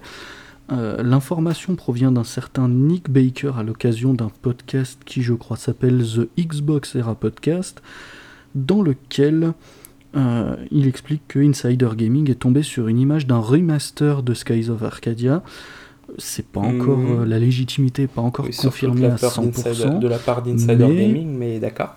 Mais ouais, voilà, enfin c'est c'est une rumeur qui se veut insistante. Ça fait quelques quelques temps que que ça parle gentiment, donc ouais, c'est c'est possiblement possiblement en train de se faire, donc euh, donc euh, wait and see. Bah, je, me laisserai peut-être euh, agréablement surprendre euh, bientôt. Bah écoute, c'est tout le mal que je te souhaite. Et du coup, je vais te laisser la parole pour tes portages ou remake espérés. Eh ben écoute, moi aussi, ils sont au nombre de deux. On va commencer par le, très très original, hein, évidemment, ça va parler MGS. Il y a des rumeurs comme quoi MGS 1 ou MGS 3 mhm. vont être faits en remake. Peu importe que ce soit l'un ou l'autre, je prends à la limite, faites-moi les deux, comme ça il n'y a pas de jaloux, je suis très content, mais voilà, Metal Gear Solid, je vais pas encore m'étendre 20 ans dessus.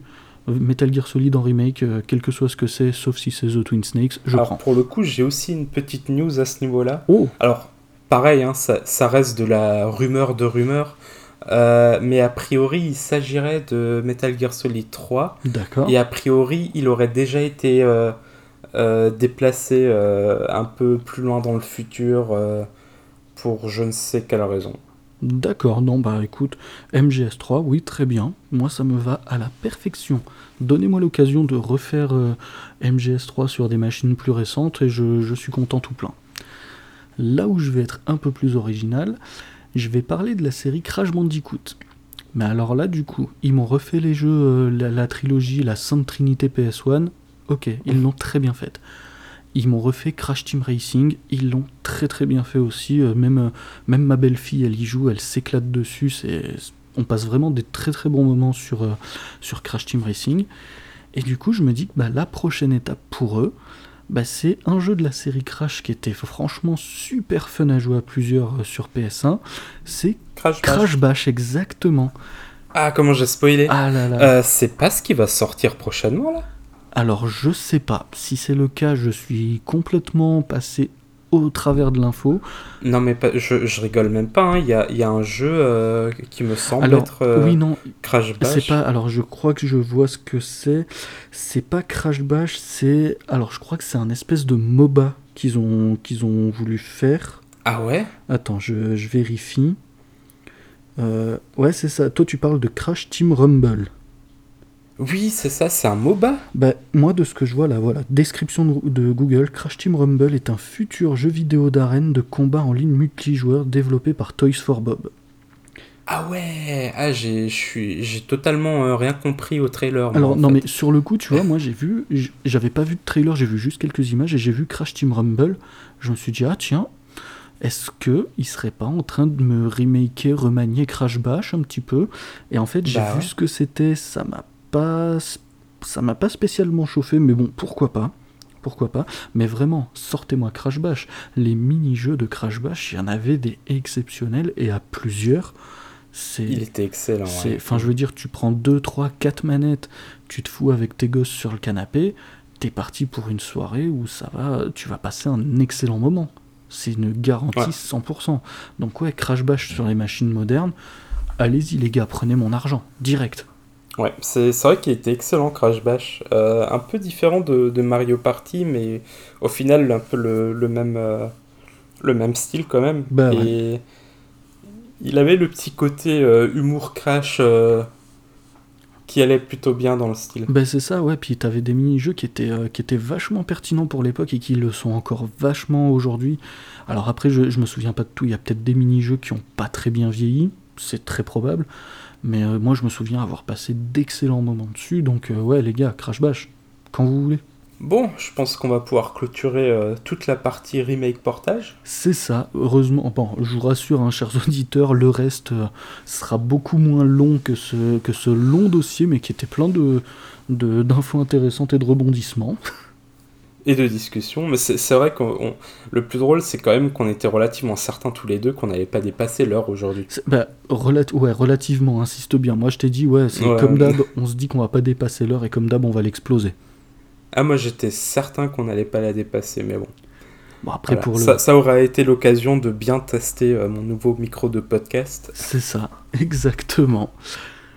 Et du coup, pour la suite, bah, je te propose de parler de nos jeux du moment.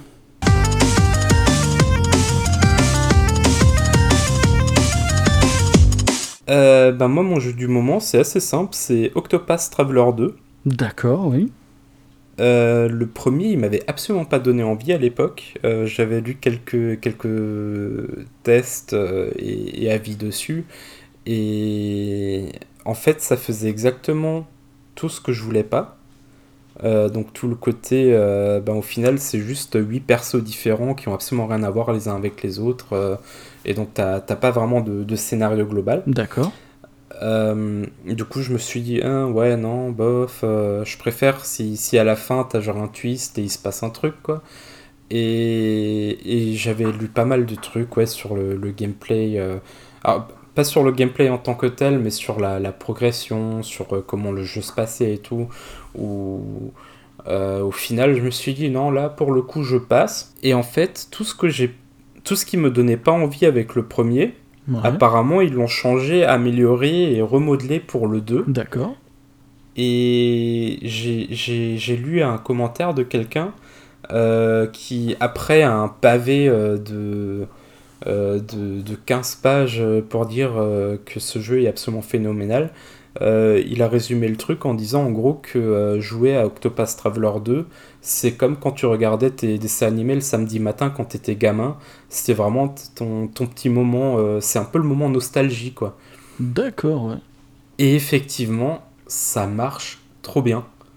C'est c'est vraiment c'est ce côté jeu de rôle old school Mhm. avec des passages de 1 heure à 1 heure et demie où tu, tu vis un chapitre, mais vraiment euh, un chapitre complet, euh, introduction, euh, péripéties, euh, troisième acte, conclusion, quoi. Ouais.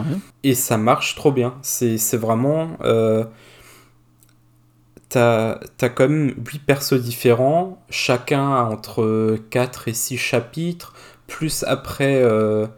alors je sais pas si c'est du spoil, moi je le sais parce que je l'ai lu quelque part déjà. Euh, je sais pas si c'est quelque chose de connu ou pas, donc euh, au pire des cas, euh, coupez euh, le son pendant, pendant 5 secondes, plus le chapitre final où tout se regroupe au final. Ah Voilà. rallumez le, votre casque. et et t'as vraiment effectivement cette sensation de tu peux te poser pour une heure et demie, vivre une histoire complète, même si au final c'est qu'un chapitre euh, dans l'histoire globale d'un des personnages, hein. mais tu, peux vraiment vivre un peu comme si tu regardes un épisode de Pokémon. Euh, ou de, bah, au final de n'importe quel dessin animé quand tu étais gosse, genre en, 20 minutes, euh, certes, c'est pas la, la, saison complète de ce qui va se passer, mais c'est une histoire qui commence et qui se finit. Non, c'est bien, et à ce niveau-là, Et, à ce niveau-là, ça marche ultra bien. C'est, c'est, t'as pas ce sentiment de, de te dire euh, que bah, il faut que tu continues de jouer pour voir la suite. C'est, ça te permet, c'est, débile, hein, c'est, totalement psychologique, mais ça te permet de te dire qu'après une heure et demie, tu as joué à un jeu, tu as, vécu un scénario. Et la suite, tu la feras euh, la prochaine fois. Bah, littéralement la suite au prochain épisode, quoi. Ah ouais, c'est bien, quand c'est foutu comme ça, ouais, effectivement, c'est très bien, ça donne envie. Hein. Et pour le coup, euh, alors j'ai jamais été grand fan de cette histoire de HD 2D. Ouais. Ou 2D HD, je sais pas comment ils le tournent. 2D HD, je crois ils appellent ça. Ouais, il me semble aussi. Mais en tout cas, ce jeu, il est magnifique. Ouais. Mais euh, j'ai, du coup, je l'ai pris sur PS5. Mais franchement, il est magnifique. Euh, ce qu'ils arrivent à faire avec ce style, avec des, des petits jeux de lumière et tout, euh, c'est assez incroyable, je m'attendais pas à ça. Alors euh, certes, on voit les, les photos, euh, enfin les, les screenshots, on, on, voit les trailers et tout. déjà sur les trailers, tu voyais quand même qu'il y avait un petit quelque chose derrière du côté technique qui, qui était pas dégueu. Mais de le voir en vrai sur ta télé à la maison, c'est c'est vraiment du beau taf ce qu'ils ont fait. Euh, la musique, elle est, elle est sympa. Je la trouve pas aussi exceptionnelle euh, que ce que tout le monde prétendait. Alors, il paraît que le, que le premier, il est vachement meilleur à ce niveau-là. Pour le coup, elle est bien, mais sans plus vraiment dans le 2. D'accord. Par contre, les persos, ils sont tous intéressants, euh, sauf un ou deux qui, mais qui commencent aussi après 2 trois, deux, trois moments passés avec eux à commencent aussi tout doucement à devenir intéressants. Euh, mais sinon, le, ouais, le cast, il est, il est vachement bien. Les, le, le, le, le, nom euh, français me revient pas, mais le voice acting est franchement excellent. C'est un peu. C'est très léger. Euh, c'est jamais très sérieux. T'as as, l'impression que vraiment les, les acteurs ils prennent plaisir à le faire, mais que du, que du coup en même temps ils n'arrivent pas à donner de ton grave à une situation mais en même temps, avec le style, ça marche ouais. bizarrement, extrêmement bien, parce que justement, tu as ce côté un peu nostalgique, tu regardes ton dessin animé le samedi matin en buvant ton chocolat chaud, quoi. C'est, voilà, ça parlait pas meurtre, euh, euh, viol, suicide, je sais pas quoi, quand t'étais gamin. Ah non, c'est sûr. Bah, voilà, là, t'as quand même un passage euh, où il se passe une guerre et tout dans le jeu, et t'as... Et... C'est c'est difficile à expliquer sans, sans avoir euh, un, un, fichier audio à côté pour te montrer, tu vois, là, ça, t'as pas l'impression qu'en ce moment c'est la guerre. Mais ouais, c'est très léger, le ton il est assez léger, euh, malgré quelques passages euh, bah, quand même assez, assez dark. Ouais. Mais ça colle vachement bien avec le style du jeu. Et du coup, c'est même pas dérangeant. Ah bah écoute, ça donne envie. Moi, je sais que j'ai le 1 qui traîne quelque part sur ma Switch que je me ferai quand j'aurai quand j'aurai le temps, enfin quand j'aurai fini d'autres jeux avant lui. Mais ouais, là clairement, tu m'as bien donné envie de, faire le 2 aussi, donc euh, ouais, bien, un bon retour, je trouve. Hein. Franchement, ça, ça donne envie. J'étais j'étais un peu appréhensif et finalement, je regrette vraiment pas mon achat. Je suis un peu moins d'une vingtaine d'heures de jeu quand même. D'accord. Euh, et c'est. J'ai bien hâte de continuer, même si je sais parfaitement que les deux prochaines semaines, euh, il va sûrement rien se passer à ce niveau-là. Malheureusement. Malheureusement, mais bon. On a tous une vie. C'est ça. Et du coup, ton jeu du moment Parce que j'ai quand même parlé beaucoup trop longtemps là. Eh ben écoute, mon jeu du moment, ça va te faire plaisir puisque ça touche une série euh, qui te que, que, tu affectionnes particulièrement, puisque je vais parler d'un jeu de la série Final Fantasy. Ah. Et plus précisément, sorti alors en décembre dernier, me semble-t-il, de Crazy Score Final Fantasy VII Reunion. Sorti mhm. sur euh, PC, PS4, 5 et console Xbox, Switch, enfin un petit peu sur tous les supports du moment, j'ai envie de dire. Oui. Et du coup, bah, comment résumer ça? C'est un, c'est un remake d'un jeu PSP qui est un, un spin-off ou un, un jeu... Qui, préquel. ouais, préquel, ouais, plutôt, très exactement. Préquel de Final Fantasy VII, euh, que j'avais déjà beaucoup, beaucoup aimé sur PSP, et là, de le retrouver en version remise au goût du jour, juste ce qu'il faut, tout en gardant le côté, euh, tout en gardant certains côtés euh, à l'ancienne. Alors moi ça me plaît beaucoup, il y en a qui ça plaît pas, je peux comprendre. Donc euh, ouais, bah, comme tu as dit, c'est un prequel, ça, ça se passe avant Final Fantasy VII. On incarne Zack, je me sens plus de son, de son nom de famille. Ouais, voilà. fatigué les gars, fatigué.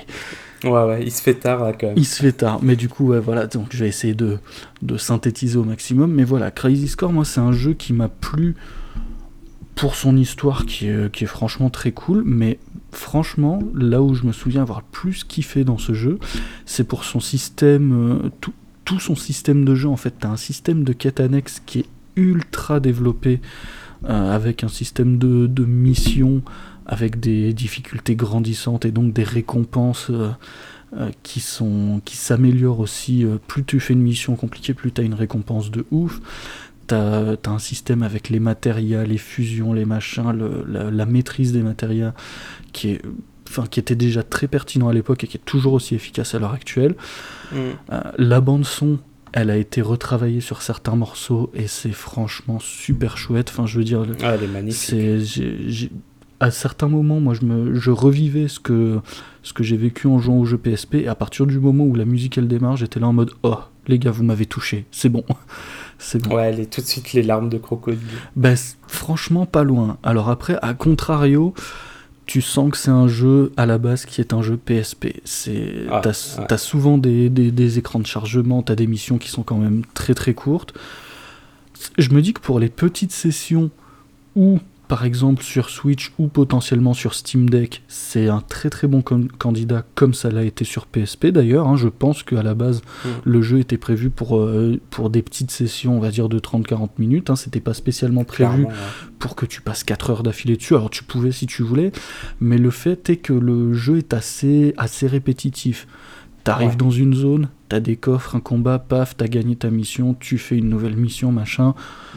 Et là où je trouve le truc assez, assez rigolo et un peu bancal, mais ça a l'air d'être complètement assumé, c'est qu'en fait, en faisant des missions annexes, tu vas déverrouiller d'autres missions annexes, en parlant à des PNJ, tu vas déverrouiller parfois des missions annexes et tout.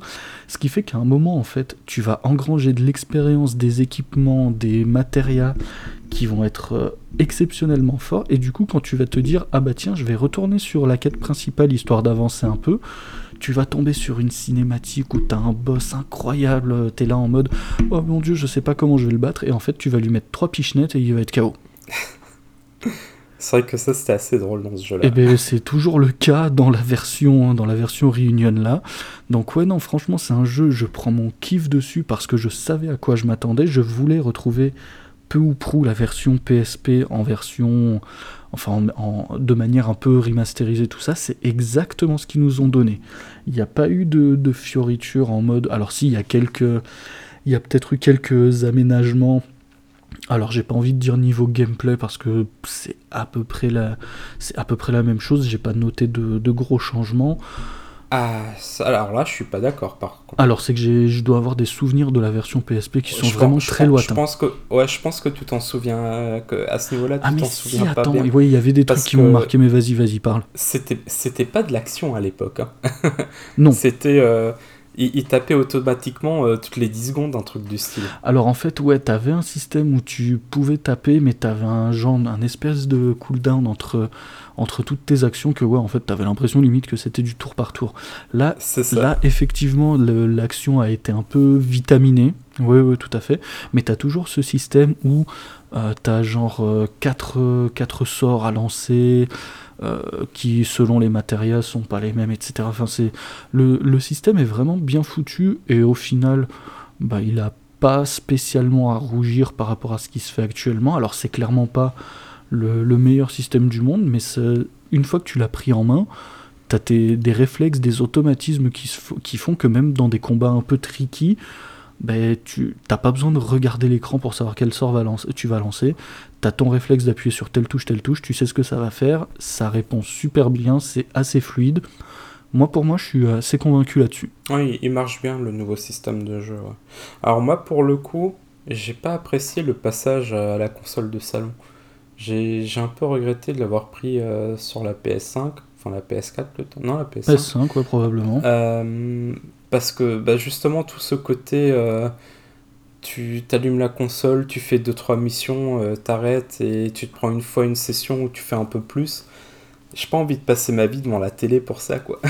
Ouais, c'est sûr. C'est pour ça, je pense que tout, tout remake remaster qu'il est, ce jeu, ça reste un jeu, un jeu portable. Ouais, ouais, carrément. Ah, autant à l'époque, je l'ai adoré, le, la fin m'a tué, mais euh, euh, voilà, euh, tu sais de quoi je parle. On, on, va pas en dire plus, mais la, la fin, elle m'avait tué à l'époque. le, scénario, bon, ça reste, ça reste du what the fuck à la FF, quoi, mais, mais ça fonctionnait. Euh, ça fonctionnait très très bien aussi. Ah, tout à fait. Mais, mais c'est vrai qu'à l'époque, c'était plus sympa de. Enfin, pour moi, personnellement, de faire ça, genre, euh, aller le soir avant d'aller dormir, je me fais encore une ou deux missions. C'est ça. Et je sais que le week-end, j'aurai un peu plus le temps d'avancer le scénario, quoi. Ou alors euh, en prenant le, le, bus pour aller. je sais même plus, au lycée, j'imagine, à l'époque. Ouais, ça devait être ça. Mm, oui, parce que je crois que le jeu était sorti en 2008, si je dis pas de bêtises. Ouais, pour moi, c'était la toute fin du lycée, ouais, c'est ça. Ou alors peut-être déjà la première année d'université. après, il était peut-être sorti avant, mais ouais. Là, ça... mais là, ça marchait bien pour moi. Et c'est vrai que je, je regrette vraiment de ne pas l'avoir pris sur une console portable. Ouais, non, bah moi, tu vois, sur PC, ça m'a moins marqué, mais parce que j'y fais de moins grosses sessions et que je joue à d'autres trucs à côté aussi. Mais euh, ouais, non, là, clairement, j'ai passé, euh, j'en suis à peu près à une vingtaine d'heures et je suis pas spécialement prêt de le lâcher, ce truc-là. Mais je passe un super bon moment, tant par les souvenirs qu'il me, qu'il me procure que par le côté vraiment jouissif en mode ouais bah je, je sens que j'ai un personnage qui monte en puissance alors certes parfois c'est ridicule quand je fais l'histoire principale parce que j'ai plus de katanax à côté mais c'est, enfin, je veux dire, ah là, le truc, j'arrive, je te balance des sorts de foudre, je te fais des invocations de l'espace et tout. Enfin, c'est, c'est un, un, bon trip, c'est un bon trip un peu rétro, un peu nostalgie. Ouais, voilà, je, je, je, kiffe dessus, je kiffe dessus. Ok, bah on va passer à, à la petite actu. C'est ça.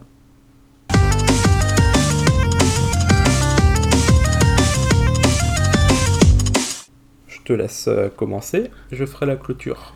Eh ben écoute, moi j'ai cherché, contrairement aux épisodes précédents, je voulais apporter une actu un peu, un peu joviale, un peu joyeuse, mais il n'y a rien à faire, hein. quel, que soit le moment auquel je vais chercher, c'est une actu un peu tristoun que je trouve.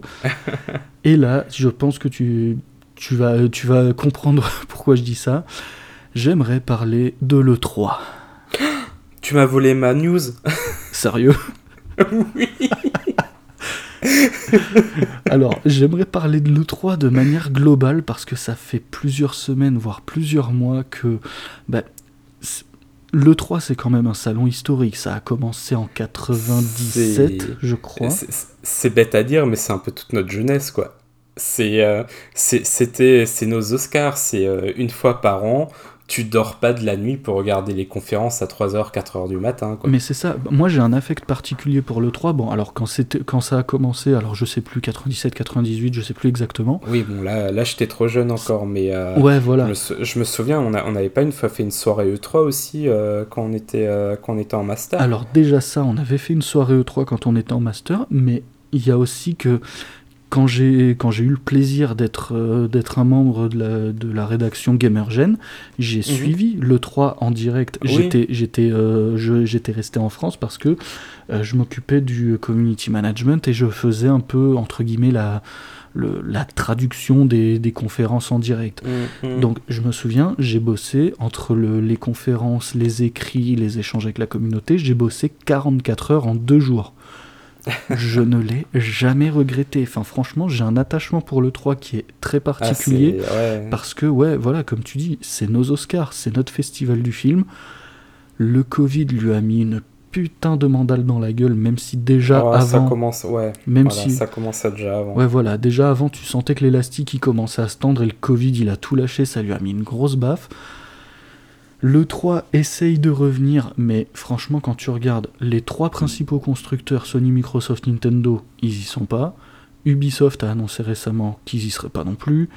Euh. Là, je crois que j'ai vu passer hier ou aujourd'hui Devolver et Tencent, qui sont quand même des acteurs euh, euh, que, qui sont pas forcément très connus du grand public, mais qui ont quand même leur importance pour euh, ceux qui Mhm. suivent un peu l'actu jeux vidéo. Ils y sont pas non plus. Donc euh, voilà, il, il reste. Sega qui l'a annoncé en même temps que Tencent. Euh, ah, donc euh, voilà, Sega n'y sera pas non plus. Enfin, je veux Mhm. dire, voilà, il reste qui et l'avenir de l'E3 et même, j'ai envie de dire, plus globalement, des salons de jeux vidéo, c'est quoi? Parce qu'à l'heure actuelle, c'est quoi l'utilité des salons de, des salons de jeux vidéo? Alors, l'utilité de l'E3, mon petit mich-mich, je vais te le dire, c'est de te réjouir toi-même parce que, pour l'instant, Konami est présent à l'E3. Oui, ça- alors ça, c'est. Pour l'instant, on est. Le salon, il est fait pour toi, en fait. Mais, mais c'est ça, le problème c'est qu'on est fin mars et le, le salon il est censé se tenir euh, mi-fin juin. Il y a encore du temps pour que. Parce que Konami, euh, on, on sait qu'ils sont capables du meilleur comme du pire. J'ai pas envie de me faire de faux espoirs, franchement. Là où je pose mon inquiétude, c'est pas que pour le 3, mais c'est vraiment pour les, les salons de jeux de manière globale. Ce que je veux dire, t'as le 3. En fait, moi je me souviens qu'à l'époque, le 3, il te montrait des jeux, et quelques temps après, en août, t'avais la Gamescom, tu pouvais tester les jeux qui avaient été montrés à C'est l'E3. ça. C'est exactement ça. Si- S'il y a plus de 3, euh, la Gamescom, elle devient quoi? Déjà, est-ce qu'elle existe encore, la Gamescom? La Gamescom, elle existe et elle attire tous les années plus de monde. hein. Bah alors ça, franchement, c'est très très bien. Ça, c'est très très Mais bien. parce, que, mais parce que ça n'a jamais été vu comme le 3, comme salon où tu faisais les annonces. Ça a toujours été plutôt une convention de fans avec, pour le coup, beaucoup de constructeurs, développeurs qui allaient sur place pour montrer ce sur quoi ils bossaient. Alors que le 3, c'était toujours la conf, euh, les spectacles, euh, les grosses annonces. C'est historiquement, ça a jamais été la même chose les deux. Ça, on et est je pense que c'est et, et je pense que c'est ce qui fait aussi au final que le que la Gamescom est- elle se porte encore très bien. Tout autant par exemple que la PAX se tient très très bien encore aux US D'accord. euh, ou plein d'autres euh, salons du même style. C'est qu'ils n'ont jamais eu cette vocation d'être un salon pro. C'était toujours d'abord des salons pour les fans. Bah du coup, ouais, voilà, c'est... Alors, il faut évoluer avec son temps et tout, je suis bien d'accord, mais du coup, moi, ça me fait un pincement au cœur de voir que, ouais, voilà, l'E3, on va pas se mentir, là, l'E3, il est sous respirateur, bientôt, ils vont arrêter les frais. Parce que, ne serait-ce que, par exemple, Nintendo, ils ont montré qu'ils ont pas besoin de l'E3. Ils, ils sont là en mode, Oui. ouais, l'E3, on n'y va pas, bof, on va vous faire un direct, on va vous faire euh, 25-40 minutes, on s'en fout. Bah, On va faire un je dirais direct. même que c'est je dirais même que c'est avec Nintendo que, que tout ça a commencé gr- grâce ou à cause des directs mais la, la plus grosse erreur de l'E3 était euh, de faire euh, je crois une ou deux années de suite où ils ont dit non non on est un salon professionnel il n'y aura pas de de civils entre guillemets euh, qui viendront c'est que les professionnels de l'industrie Oui. et ça, c'était. Je pense que c'était honnêtement leur plus grosse erreur parce que ça, ça a totalement cassé le côté euh, grand public. C'est vraiment, ils ont, ils ont posé euh, le, la pancarte pour dire euh, réservé euh, aux gens de l'industrie, quoi. Bah ouais, et c'est dommage. Et, bah, c'est surtout que c'est bête parce que c'est pas la GDC non plus, quoi. Oui, voilà, c'est ça. Donc, euh, bah, du coup. Et ouais, encore, la GDC, elle est ouverte au public en plus, c'est ça le pire. Ouais, voilà, donc, euh, ouais, non, les, les gérants de l'E3, ils ont chié dans la colle. Et puis, ouais, ok, le monde évolue. T'as pas besoin forcément d'un salon type E3 pour faire des grosses annonces, euh, surtout vu à, la à la vitesse à laquelle transitent les informations sur Internet via les réseaux sociaux. Mais bordel, si essayez de sauver l'E3. En, faites, comme les, faites comme FF7 Remake, prenez le matériel de base et essayez d'en faire quelque chose de différent. Il y a, y a peut-être moyen de, de sauver un peu les meubles, j'y crois pas spécialement, Je crois pas non plus. mais voilà, c'est la fin de l'E3 approche euh, franchement à grands pas. Si c'est pas pour cette année, je vois pas euh, comment l'année prochaine ils peuvent encore survivre. Et surtout qu'il y a déjà de gros bruits de couloir euh, qui disent que dans les 2-3 semaines qui suivent, ils vont simplement et purement annuler le 3. hein. Bah ça m'étonnerait même pas. Ça m'étonnerait même pas. Enfin, je veux dire, voilà, les, seuls qui n'ont pas encore annulé, j'imagine que c'est par manque de temps ou de motivation, c'est Konami. Je vois pas. Je, enfin, sur le. Et Embracer Group, il me semble aussi. Qui ça? Embracer Group, euh, ceux qui sont en train de, de, racheter tous les petits studios euh, européens là. Oui, oui, oui, Mais du coup, ouais, voilà. Donc, euh, ouais, le 3, il... non, non, ça. C'est, voilà, RIP le 3, quoi. C'est ça. C'est bien dommage. Ouais. Et c'est drôle que tu, que tu parles de, de FF7 Remake parce que le dernier gros moment de l'E3 pour moi, c'était l'année où ils ont quand même réussi à enchaîner l'annonce de FF7 Remake, Shenmue 3, et il y avait encore deux ou trois euh, bombes dans le lot, mais c'était une année assez incroyable de 3.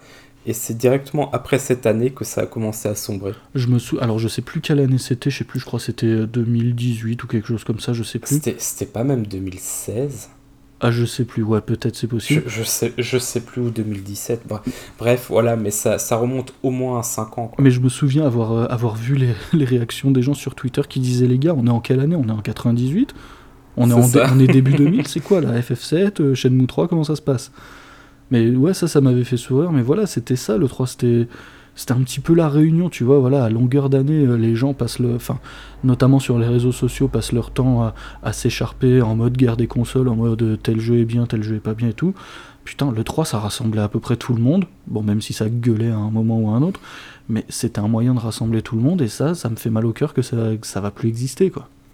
C'est ça, ouais. Non, je suis totalement d'accord. C'est vrai que c'est, c'est, des bons souvenirs, euh, les, les nuits blanches à à regarder. Bah, c'est surtout aussi qu'à l'époque, on n'avait pas autant d'annonces en continu sur toute l'année. C'était vraiment, tu avais un petit jeu par-ci, un petit jeu par-là qui était annoncé. Ça. Et après, tu avais les trois prochaines années qui étaient dévoilées à l'E3, quoi. C'est sur, ça. Euh, sur trois jours. Ouais. Et après, c'était de nouveau la sécheresse euh, d'informations jusqu'au prochain E3. C'est ça. C'est ça, mais cette époque-là est révolue. Et ouais. Bon, bah du coup, euh, tu m'as volé ma news. Euh, j'en ai absolument pas préparé d'autres. Du coup, je te propose euh, qu'on stoppe là, étant donné qu'on est déjà un épisode d'une heure quarante et qu'on avait promis de faire moins d'une heure. Bah, on se l'était promis entre nous, on n'a jamais rien promis aux auditeurs. C'est vrai, c'est vrai. Donc soyez rassurés, chers auditeurs, les promesses, on se les fait entre nous, mais à vous, on vous promettra pas l'impossible. Parce que je pense que jamais on arrivera à faire un épisode de moins d'une heure. Ouais, ce serait, bien de commencer plus tard dans la soirée, peut-être un jour aussi à enregistrer. Parce que là, moi, je vous dis bonne nuit et je vais aller dormir. Eh ben, sur ces bonnes paroles, je pense que je vais faire pareil. Je te dis à la prochaine, Quigo, pour une autre, euh, une autre session qu'on espère un peu moins longue, encore une fois. Ouais, faut pas se leurrer. Non, voilà, bon, bah, pour une autre session alors. Voilà. Et puis du coup, bah, à vous chers auditeurs, j'espère que l'épisode vous a plu. N'hésitez pas à nous rejoindre sur les réseaux sociaux. Bientôt va arriver normalement la page Les Papas du Game sur Facebook, sur Twitter, etc.